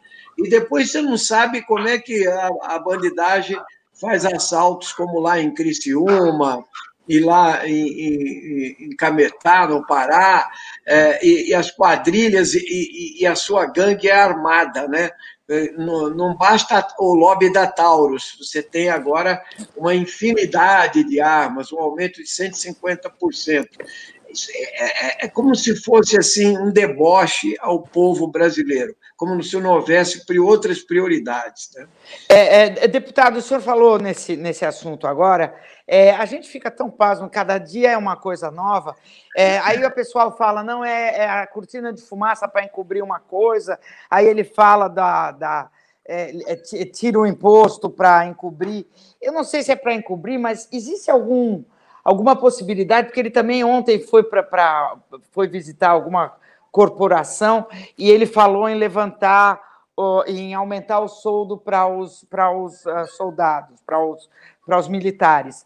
É, o senhor acha que existe alguma mobilização aí em, em, no sentido de, de ele uh, querer ficar uh, no poder uh, de alguma maneira que não usando do voto popular? Porque essa coisa toda de armas, de facilitação de circulação, de venda de armas, essa coisa de aumentar é, salário de militar, tem alguma segunda intenção aí, deputado? Não, certamente, entendeu? Uh, esse governo ele está se blindando, particularmente em relação às polícias, né? em relação ao próprio exército. Né? Mas veja, se você pegar, Bárbara, a agenda do Bolsonaro, ou ele está numa formatura de cadetes, ou ele foi visitar a Polícia Federal, acho que ontem no Rio Grande do Sul, hoje ele vai no Dia do Marinheiro, entende? Então, ele não tem o que fazer, né? Ele não tem, ele não dá entrevistas sobre o calendário de vacinação obrigatória, né? ele não diz como é que nós vamos sair da crise, se vai ter ajuda emergencial, mas ele está sempre tirando uma foto ou com policial militar, ou com a Marinha, ou com a Aeronáutica, ou com a, a, a, os PMs, ou o Exército, né? porque lá ele tem uma retaguarda no Exército Brasileiro. Então, só para a gente ver o que, que é esse general Pazuello, né? É, esse um estafeta, né? um, um, verdadeiro recruta zero, digamos assim, para uh, uh, levar ordens entende, que anulam qualquer política pública de saúde. Então, é, e, e você está falando, ele está se blindando? Certamente, entende? Porque a reforma da Previdência dos militares foram os únicos que não perderam nada, porque eles foram muito compensados e continuam compensados. O investimento na, nas Forças Armadas continua, mas mais do que isso, entendeu? não, não só a aposentadoria deles, ele cultiva é, esses candidatos, inclusive, que lideraram motins aqui ou ali. Felizmente, os candidatos apoiados por ele perderam, né? mas assim mesmo mostra, mostram uma grande força. Ou seja, ele quer se blindar. Ele não tem política pública, ele não é um desgoverno, mas ao mesmo tempo ele é o candidatíssimo a presidente. E ele também tem medo, certo, de um impeachment. Não é à toa que ele está comprando o Centrão a preço muito alto. E é lógico que o Centrão sempre esteve à venda. Resta saber se eles querem entrar num governo que vai para frente ou para trás, né? porque essa é a grande discussão do momento, com a crise que, que nós vamos é, continuar vivendo, mas piorada, sem ajuda emergencial, com inflação, com continuidade da pandemia, com a crise da vacina, né, com desemprego e assim por diante. Então, é, é, é um, é um, nós estamos vivendo o que nós chamamos de desgoverno mas a gente pode ter certeza, eu queria introduzir esse assunto com vocês, ontem à noite, né, o desastre que foi a votação do Fundo é, da Educação. Aliás, deputado, olha, deixa eu aproveitar o gancho para mostrar aqui a pergunta do Marcelo dos Santos, ele manda cinco reais aqui, para perguntar exatamente sobre isso. Mas está espantado. O que, que foi aquilo com o Fundeb? O que, que aconteceu? Como reverter? Veja, a, a emenda constitucional do Fundeb, né, que é o Fundo da Educação Básica e de manutenção, de manutenção e desenvolvimento da educação básica e de valorização do magistério, é assim que chama, né? Este Fundeb, ele já existia, ele esgotou, ele precisava ser votado agora até 31 de dezembro a sua renovação. Antigamente, o que acontece? A complementação da União na cesta de impostos que formam o Fundeb era de apenas 10%. Nós conseguimos é, e começamos a debater isso desde 2015 para passar é, essa complementação para 40%. Porque a situação da educação básica no nosso país, educação infantil, fundamental e média, é lastimável. Né? O piso salarial dos professores é baixíssimo, até, apesar de termos votado um piso né? Então, agora se conseguiu, depois de muita negociação, muita pressão, aprovar, constitucionalizar o Fundeb, virar PEC, emenda constitucional. Então, se votou quase por unanimidade a PEC, agora há poucos meses. E hoje nós votamos a regulamentação. E quando chega na regulamentação, deputado Felipe Rigoni, que é do PSB, né? mas é ligado ao grupo Lehman, é, daqueles hum. do Renova e etc. Que, que aconteceu? A grande discussão é dinheiro público para o setor público. E aí havia esse acordo, foi feito um grande acordo com a oposição, o governo sim, mas quando chegou na hora, eles desfiguraram o Fundeb. O que é desfigurar? Primeiro, permitir que comuni é, é, escolas comunitárias, entendeu? Filantrópicas, Sistema S, que recebe. O Sistema S recebe 17 bilhões por ano, enquanto toda a complementação do Fundeb é, é, no Brasil é 13 bilhões para todos os estados e municípios desse país que, que recebem o Fundeb. Então, é óbvio que eles, eles enfiaram um jeito de transferir recurso para o setor privado. Também tinha seu dado de 70% da verba do Fundeb para os profissionais da educação. O que é que faz o Partido Novo, que de novo não tem nada, é de velho? Ele considera todo mundo é consumidor, ninguém é cidadão nesse país. Eles são contra a existência do Estado brasileiro. Então, eles querem dar voucher para as famílias, ó, procure aí uma escola particular para vocês pagarem, essa é a linha deles. E eles colocaram lá, entende, que todos os outros profissionais também estão na verba do Fundeb. E nós sabemos que num estado é, periférico, no Nordeste, no Norte, mesmo no Sudeste, né? um professor ganha muito mal, pessoal. O professor ganha muito, é para gente que nunca pisou numa sala de aula, de escola pública, de periferia, para saber o que é 40 alunos em sala de aula. Então, eles retiraram o dinheiro público, eles deram verba pública para o setor privado. Eles foram desfigurando o texto do começo ao fim. E o, o, relator saiu desmoralizado, porque, na verdade, ele concordava com isso, ele cedeu à oposição no acordo e não, não segura.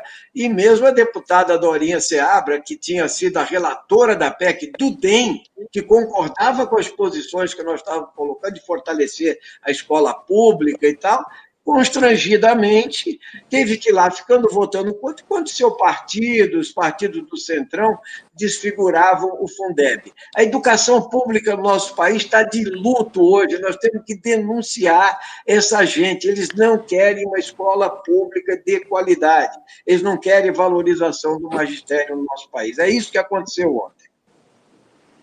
Horror, é, deputado, o que, que a gente pode fazer? Ah, ainda existe alguma, alguma ação para reverter isso ou isso aí é, é, é, o, é o final?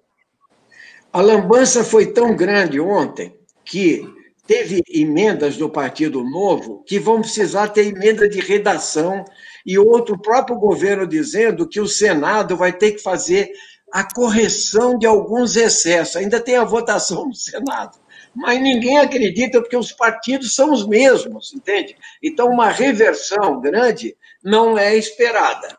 O que vai haver é que, quando os professores e os educadores, os pais, os atingidos, é, virem que, na verdade, não vai ter dinheiro novo para a educação na prática, porque vai ter um ralo para o ensino privado, para o ensino profissionalizante, para a escola comunitária, para igrejas, entende? Que é isso que é o governo Bolsonaro é o problema do fundamentalismo religioso e tal.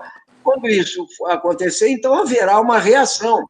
Então, a regulamentação né, do, do, do Fundeb, nós vamos judicializar essa questão, porque o avanço que se obteve na emenda constitucional, entende, se perdeu na regulamentação, quando eles, na verdade, transferiram os recursos públicos, é, ganhos é, é, que vai até 23% da contribuição da União, mas em seis anos, aumentando gradativamente. Né? É, é, então, eu espero que a gente consiga reverter alguma coisa na Justiça. No Congresso, eu não acredito. Deputado, Quer dizer, a gente perdeu, no mínimo, perdeu tempo, e no mínimo é, essa é uma das maneiras que eles fazem. Agora, qual que é o interesse é, do Jorge Paulo Leman nisso tudo, deputado? Por que, que ele está sempre... Não, veja, ele formou uma escolinha, é, que aí se renova e tal, com parlamentares que estão no novo, ou podem estar no PSB, então pode estar no PDT, ou pode estar em algum lugar, entende? Que é uma escola é, é, é, como se fosse assim uma escola de ajuste fiscal, né? Ou então uma lógica que é o seguinte: por exemplo, ensino profissionalizante. Todo mundo concorda que é preciso ter ensino profissionalizante. Nós defendemos que tem que ter os institutos federais, os estaduais, desenvolvimento de escolas técnicas e etc. Mas o que nós estávamos discutindo ontem, Marcos, era que a escola pública básica no nosso Brasil está lá embaixo. Tem escola que não tem nem banheiro para os alunos, entende? Tem, é, professor não tem formação continuada, o número de alunos por sala de aula é enorme, é desproporcional, o salário dos professores é indigno. Então, esta verba era para a escola pública. E lá no Congresso Nacional é isso, esse pessoal não consegue ver o papel do Estado entende o que é a escola pública. Olha, se eles querem passar voucher, se eles querem é, ensino profissionalizante, porque aí sim é a dignificação pelo trabalho, não é escola pública, cidadão, universal, Paulo Freire, etc. Nada disso, entende?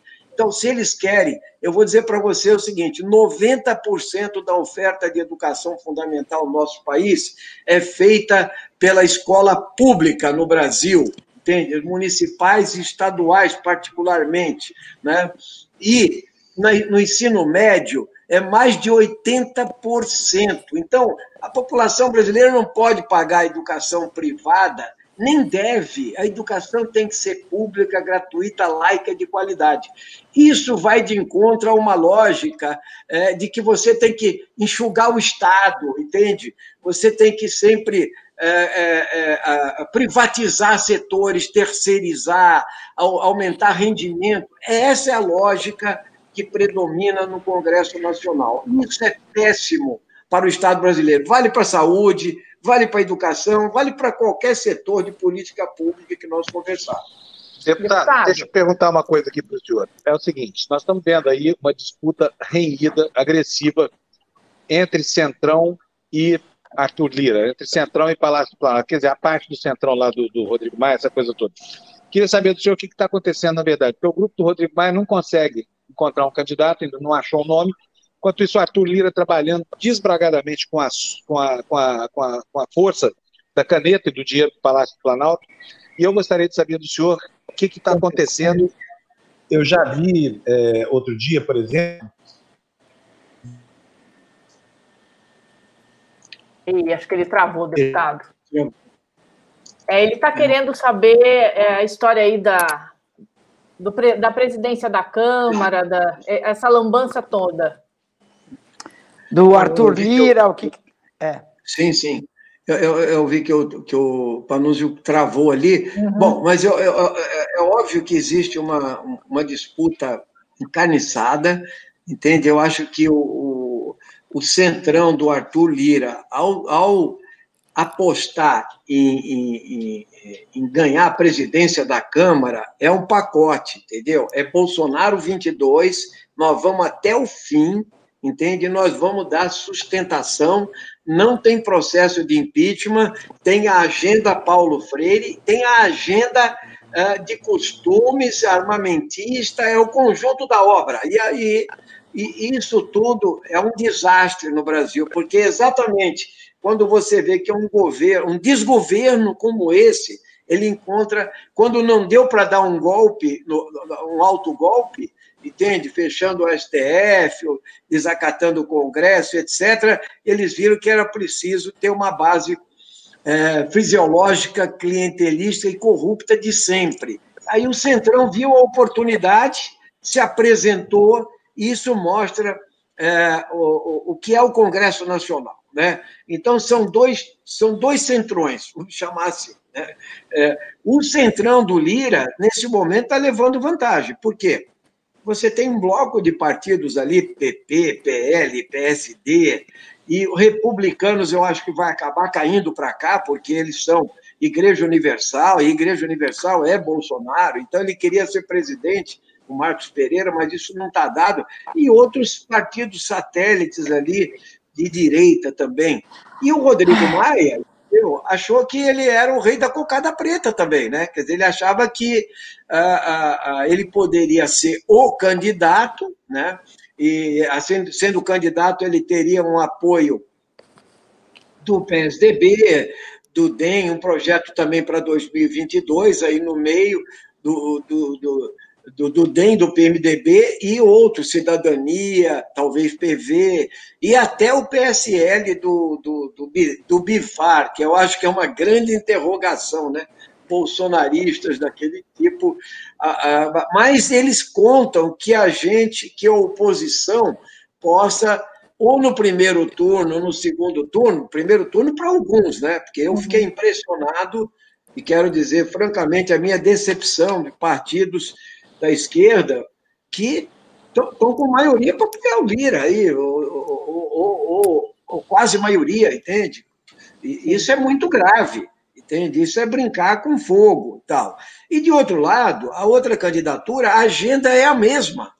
Então, eu acho que a esquerda tem que lançar um candidato próprio, entende? Com um programa, dizer, nós queremos administrar a Câmara desta forma, de forma democrática, entende? com poder independente, e nós vamos girar a agenda. Não é a agenda neoliberal, porque a agenda do Rodrigo ou a agenda do Lira é a mesma na parte econômica. Já na parte de questões de costumes, democracia, meio ambiente, pode ter diferenças que a gente vai ter que levar em consideração. Mas é muito grave que uma grande parte tenha embarcado para segurar a barra de um desgoverno como Bolsonaro no meio de uma mega crise, de uma possibilidade é, da gente interditar o país, porque nós estamos numa situação muito difícil, mas nós não podemos deixar de reconhecer que existe um mega é, conservadorismo, né? que a onda digamos, bolsonarista, não é o Bolsonaro, nem o partido dele só, mas essa onda conservadora ainda tem é, reservas, entende? E o Bolsonaro pode ser o candidato desse desastre. O outro não é grande coisa também, se for o Bolsodória, tá? Então, realmente é bom que a gente se cuide para construir uma alternativa popular, democrática, como foi aqui em São Paulo na eleição para a prefeitura. Deputado, eu queria, eu queria falar com o senhor sobre uma denúncia hoje, porque, assim, nesse governo Bolsonaro, a gente tem um 7 a 1 por dia, né? É um 7 a 1 em looping. É. é hoje estão, trazendo, é, é, estão trazendo a, a, denúncia de que a BIM foi usada, no caso do Flávio Bolsonaro, das rachadinhas, é, montando um dossiê de que é, funcionários da Receita Federal teriam feito uma uma ação que não é legítima para mostrar, ah, ah, enfim, a rachadinha, da onde ia para o dinheiro, e que isso serviria para o juiz anular esse caso. Essa denúncia saiu hoje, está na Veja. É, diante de tudo isso que está acontecendo, o que, que a gente pode fazer para barrar essa gente? Realmente, quer dizer, o que o Bolsonaro faz no Palácio do Planalto né? Ele chamar o procurador de justiça do Rio de Janeiro, ele querer influir na, no, no TJ do Rio, ele querer indicar o delegado da Polícia Federal do Rio de Janeiro e o delegado nacional, brigando até com o seu amiguinho Moro, né, é, é, mostra o seguinte: né, depois da prisão do Queiroz, inclusive, ele tem um, medo pânico, entende, que esse processo vá adiante. Eles vão fazer de tudo. Então, a reunião que teve, inclusive, entre ministro da Justiça, com Flávio Bolsonaro, entende, com a Advocacia Geral da União, dentro do Palácio do Planalto, para traçar estratégias. Então, a BIM, né, tudo isso aí está dentro desse mecanismo para tentar é, violentar entendeu? E estrangular o processo que corre no Rio de Janeiro contra Flávio Bolsonaro, que já devia estar preso, né? Porque o esquema de rachadinhas lá não é só a divisão, eles fizeram riqueza. É esquema imobiliário, é esquema de lavagem de dinheiro e é esquema de milícias. Não é possível, nos mil dias aí do assassinato da Marielle, que você tem um Rony Lessa preso, esse cara era vizinho do Bolsonaro, entende? O Elcio Queiroz, e o Adriano Nóbrega fazia rachadinha dentro do gabinete do Flávio. chefe de quadrilha, como o Queiroz é. Entende? Então, a ligação desse governo com milícias, isso que nós estamos assistindo no Brasil, é coisa de Estado mafioso. Né? É coisa de Estado mafioso. Então, nós temos que nos cuidar mesmo, porque eles tentarão, de qualquer jeito, nomeando o Procurador-Geral da República, a PIN e tal, melar qualquer tentativa de que os devidos processos legais andem né, para é, é, chegar aí. Então, é óbvio que há corrupção, inclusive, né, é, compra né, de, de juízes, ou então adesão ideológica de juízes, adesão ideológica de promotores, entende? que são bolsonaristas e trabalham contra a própria instituição ou a justiça. Então, nós estamos vivendo esse momento. Eu espero que, em algum momento, a ficha caia, que a resistência aumente, e essa resistência tem que ser muito mais forte dessa que nós estamos assistindo, seja por todos os lados, pelo movimento social e popular, seja por todas democratas de alguma forma, pelos instrumentos é, de imprensa, por todos os meios, né? porque nós estamos vivendo um Estado mafioso, essa é que é a verdade. Deputado, é, deixa eu só lembrar, o, o senador Randolph Rodrigues esteve aqui semana passada, eu acho, e ele, me fal... e ele falou uma coisa que, que eu acho que é o que preocupa e é o que nos deixa mais é, é, impactado. Ele disse o seguinte: que a maior é, ameaça ao Brasil hoje não é o Bolsonaro, são as, as instituições que não funcionam e não barram esse Estado miliciano e fascista. O senhor concorda com isso? Sim e não, né? Porque, veja, é, você falar são as instituições, entende? É, é uma coisa muito genérica, entende? Nós temos um alvo. O alvo se chama Jair Bolsonaro. E, desgraçadamente, essa coisa foi eleita, entende? Então, nós temos que retirá-lo de lá, nós temos que fazer massa crítica na sociedade para retirá-lo de lá. Ele tem razão num outro ponto, né? Como é que o Ministério Público né, se deixa manipular? Né? Mas também, vamos e venhamos, quando a gente vai conhecendo todo o processo que foi a Lava Jato, entendeu? É, é, quando o Sérgio Moro vai trabalhar para uma empresa é, norte-americana para ganhar 150 mil reais, o campeão da luta contra a corrupção, né?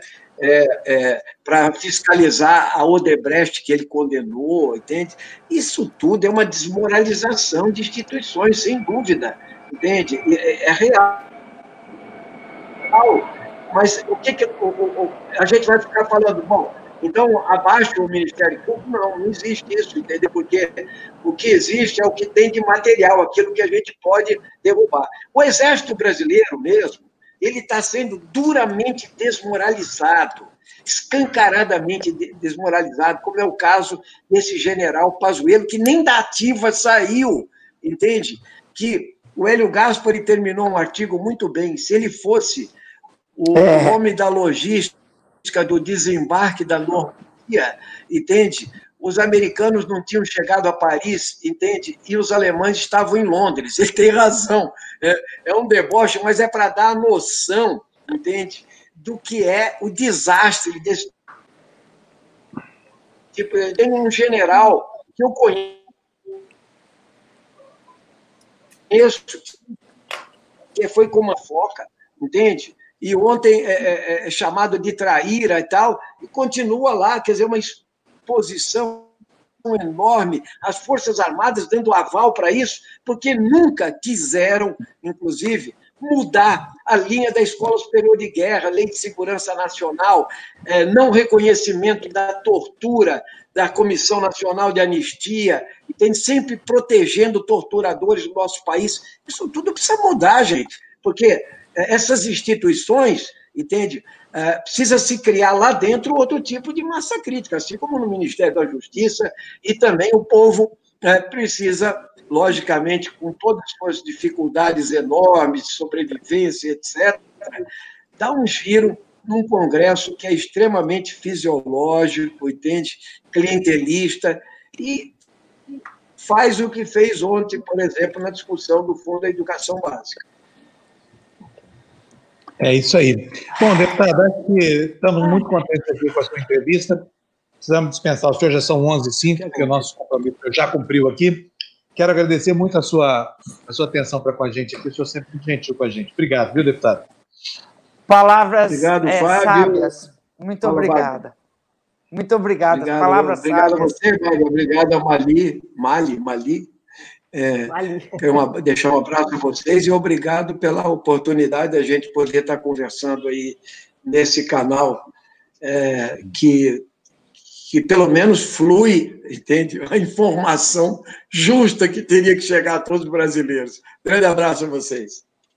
Muito obrigada pelas suas palavras. Obrigada pelo tempo. É, Obrigado. E se por acaso a gente não, não a oportunidade de ver mais, senhor, boas festas para o senhor, rezando aí por um. Até eu que sou ateu, estou rezando por um ano que seja melhor 2021 do que 2020. Porque 2020 é para a gente jogar na lata do lixo das nossas memórias, arquivar ali e nunca mais querer saber da, da, das barbaridades que a gente viveu nesse ano, né, deputado? Fechando é com chave aí, de ouro com, esses passos anotados aqui nessa entrevista de hoje. Abração para o senhor, obrigado, viu? Tchau. Vocês Bom Natal. Também. Tchau. Você também, a todos. Ele é um pois é, fofo, é, né? Eu não diria isso, Mali. Ele é um pouco. Tudo bem. Eu adoro ele. Ele, ele eu é, diria que diria que nós estamos é fundeb, fundeb, é, fundidos fundeb, e é. Brasil se Nossa. fundebeu, né? Gente, agora Olha, tem uma notícia hoje. Não sei se vocês viram. O Brasil não é para amadores. Descobriram um dos assaltantes de Criciúma. É o Giannichini, né? Que é o galã aí que estão falando do novo cangaço, que é o cara que rasgou aquelas notas da, da apuração das escolas de samba aqui de São Paulo. E por que, que a polícia chegou nele? Porque ele tomou um todinho durante a ação e o DNA dele estava lá no, na caixa do todinho.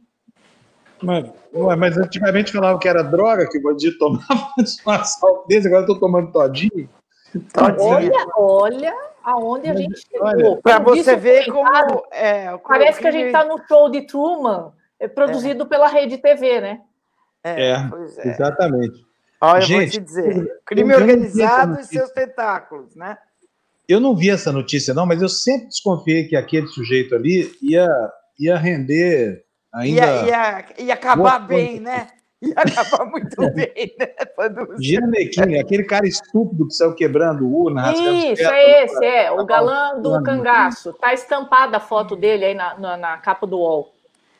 Quem Meu será Deus que ele votou, hein? Quem será que ele votou?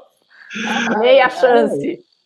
Mas vem cá, me conta direito a história, Mari. O que, que tem a ver o Todinho com, a, com, com o assalto? A polícia tinha lá uma, uma, um, um Todinho, ele já tem um banco, Todinho.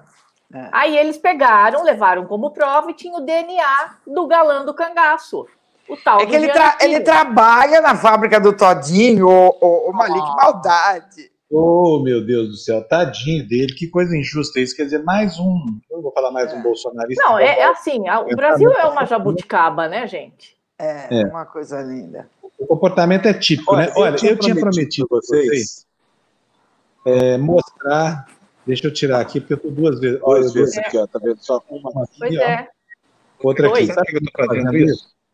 Ah. Vou tirar daqui para não ficar com delay aqui, porque eu fico me ouvindo aqui com atraso. Eu vou mostrar minha casa aqui para vocês. Tinha prometido, não deu tempo de arrumar tudo. Então, vão desculpar aqui, tá? O que, é essa tertúlia aí, gente? Pelo amor de Deus. Olha, então vou colocar meu telefone aqui e vou mostrar para vocês, porque eu estou muito é, convicto de que se eu posso ajudar as pessoas em alguma coisa, é na perspectiva de que mudar de vida é possível, tá? Não precisa acreditar em Deus, se converter para um guru, nada disso. Basta tomar uma atitude assim e falar: olha, estou com meu saco cheio da vida que eu estou levando, vou, vou começar outra vida aqui. E ontem até já levei uma bronca da, da minha chefe aqui, da Cíntia. Provavelmente a Mali vai me dar outra, porque disse que eu estou ficando muito vagabundo aqui na praia. Mas na verdade é o seguinte: o dia que começa às quatro e meia da manhã, né, gente? Quando dá meio-dia, eu já tô assim, a capa do Batman só. Pela bola 7, viu, Bárbara? Quer dizer, eu trabalho de vir pra cá. Agora, quer ver como é que funciona? Deixa eu, deixa eu me colocar aqui e vou sair um pouquinho desse. Pronto, eu vou, vou andar pela minha casa aqui com o meu telefoninho.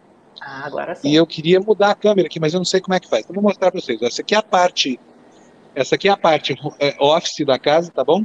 Vocês podem ver que tá uma bela de uma bagunça aí nesse mesão, uma mesa que tem capacidade para quatro pessoas. Aqui tem uma outra bancada bem grande também, que é para o trabalho é, que vai ser feito aqui, porque afinal de contas tem que pagar os boletos, né? Olha, essa aqui é a parte home da casa. Vocês já viram a parte office, agora eu estou mostrando a parte home ali, ó, cozinha já Olha sendo montada. Já faz 10 dias que eu estou aqui, né? Então as coisas estão andando. E aqui fora, olha só que legal que é aqui, ó. Aqui é o espaço que eu vou dedicar assim ao meu hedonismo caiçara. Ah, que delícia. Melhor de tudo, olha, aquela matinha ali, olha, tá vendo só? Que Agora, delícia. vou mostrar para vocês o meu caminho para o trabalho de hoje. Vocês vão morrer de inveja de mim, sabia? Olha só como é que o cara vai para o trabalho, Bárbara, ó. É isso aqui, ó. olha só que charme isso aqui, ó. Estão vendo só? Isso aqui é a saída da casa. A gente pega esse caminho aqui de terra, de areia, logo a cento e pouco. Ih, Ai, sinal. É, Ai, a cento e poucos metros o sinal cai. Não, mas eu tô louca para ver agora. fora da minha rede, né? Vamos ver, vamos Gostaram? ver, cadê, cadê? Cadê eu a praia? Não deu para ver, cadê a praia? A praia tá lá longe, eu não vou lá não.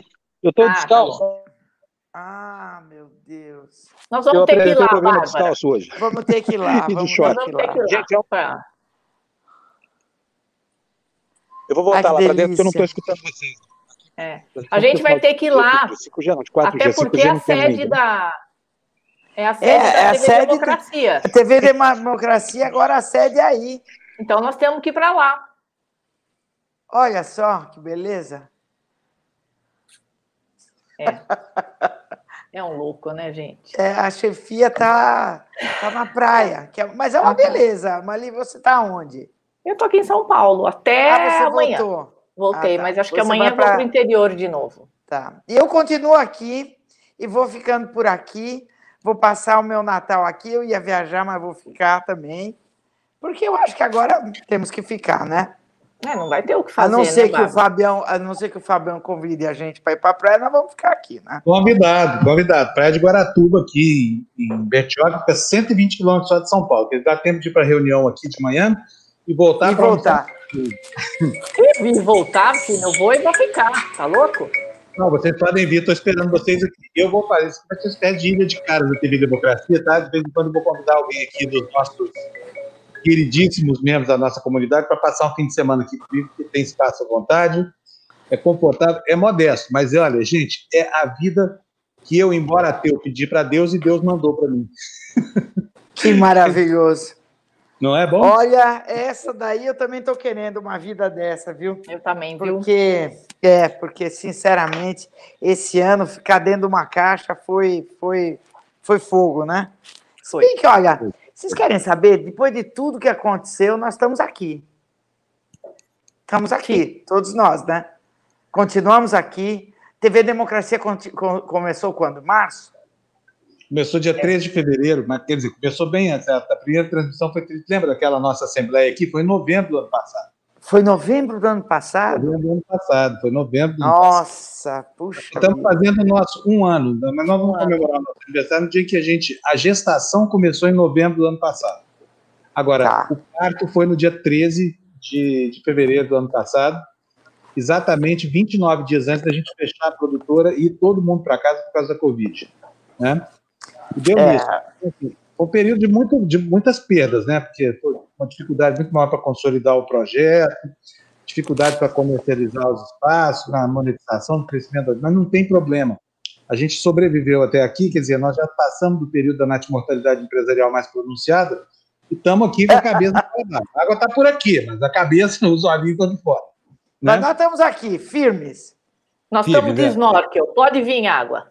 É, é, isso aí. Graças a, a gente, como a Érica, a tá Érica tá, ela tá usando dois reais para querer nos chantagear para você dar o endereço para ela passar o Réveillon aí, hein? Não, ela é minha convidada. Só que então tá bom. desse ano, viu, Érica? Porque é por causa da pandemia, né? Mas aqui eu vou convidar vocês sim para virem aqui na minha casinha aqui, tá? Olha, o Valder, outro super parceiro nosso, né? sempre mandando, ajudando a gente com iniciativas. Aliás, você já todos, melhorou, Valder? Todos, queridos. Ele está tá com Covid.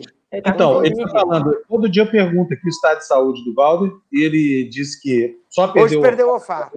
Perdeu o olfato. O Valder já está, acho que na terceira semana de Covid, é isso, Valder? Não.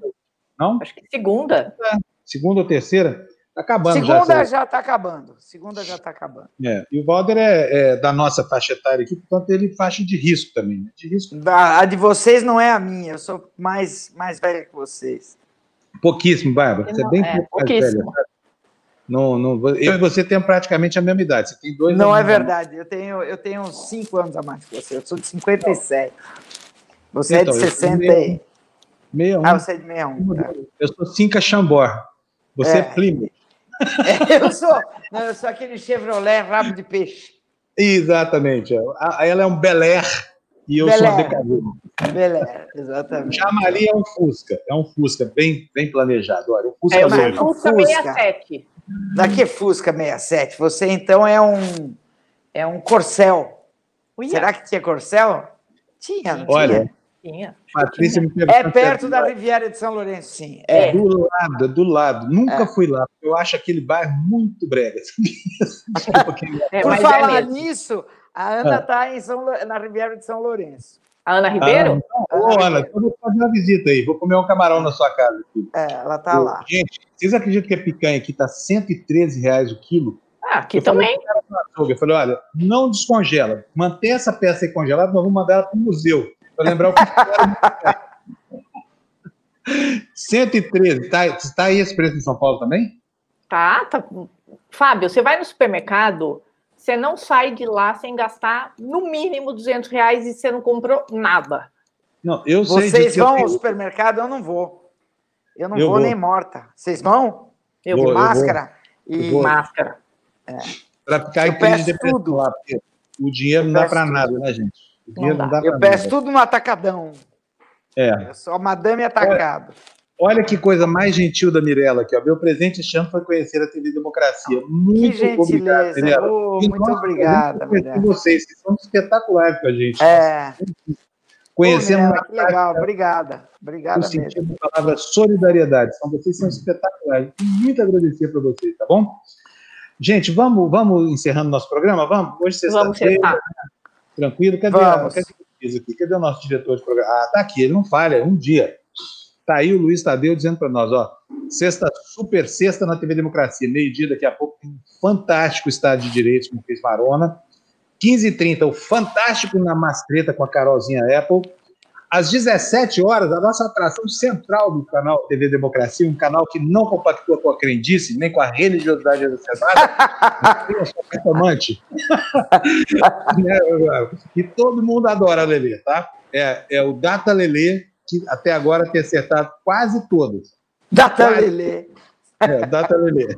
É. Depois disso tem o Libertas, às 8 horas da noite, e o Sextou, com a Bruna. Não, peraí, não é nada disso. O Libertas às 18h30 e depois, 20 horas, tem o Sextou. E o pessoal não se conforma, que a programação só vai até esse horário, e ainda inventou o tal do sarau do grupão de WhatsApp, que é muito legal, mas é para a nossa comunidade. Maravilhoso. Muito bom. Vamos nessa, então. Um beijo, Vamos. Bárbara, um beijo, Mali. Um beijo, beijo muito obrigado, beijo, bom fim de semana. E é isso aí. Até Papai segunda. Noel, Papai Noel, Papai Noel. Beijo na bunda, até segunda. Tchau, Beijo gente. Na bunda, até segunda.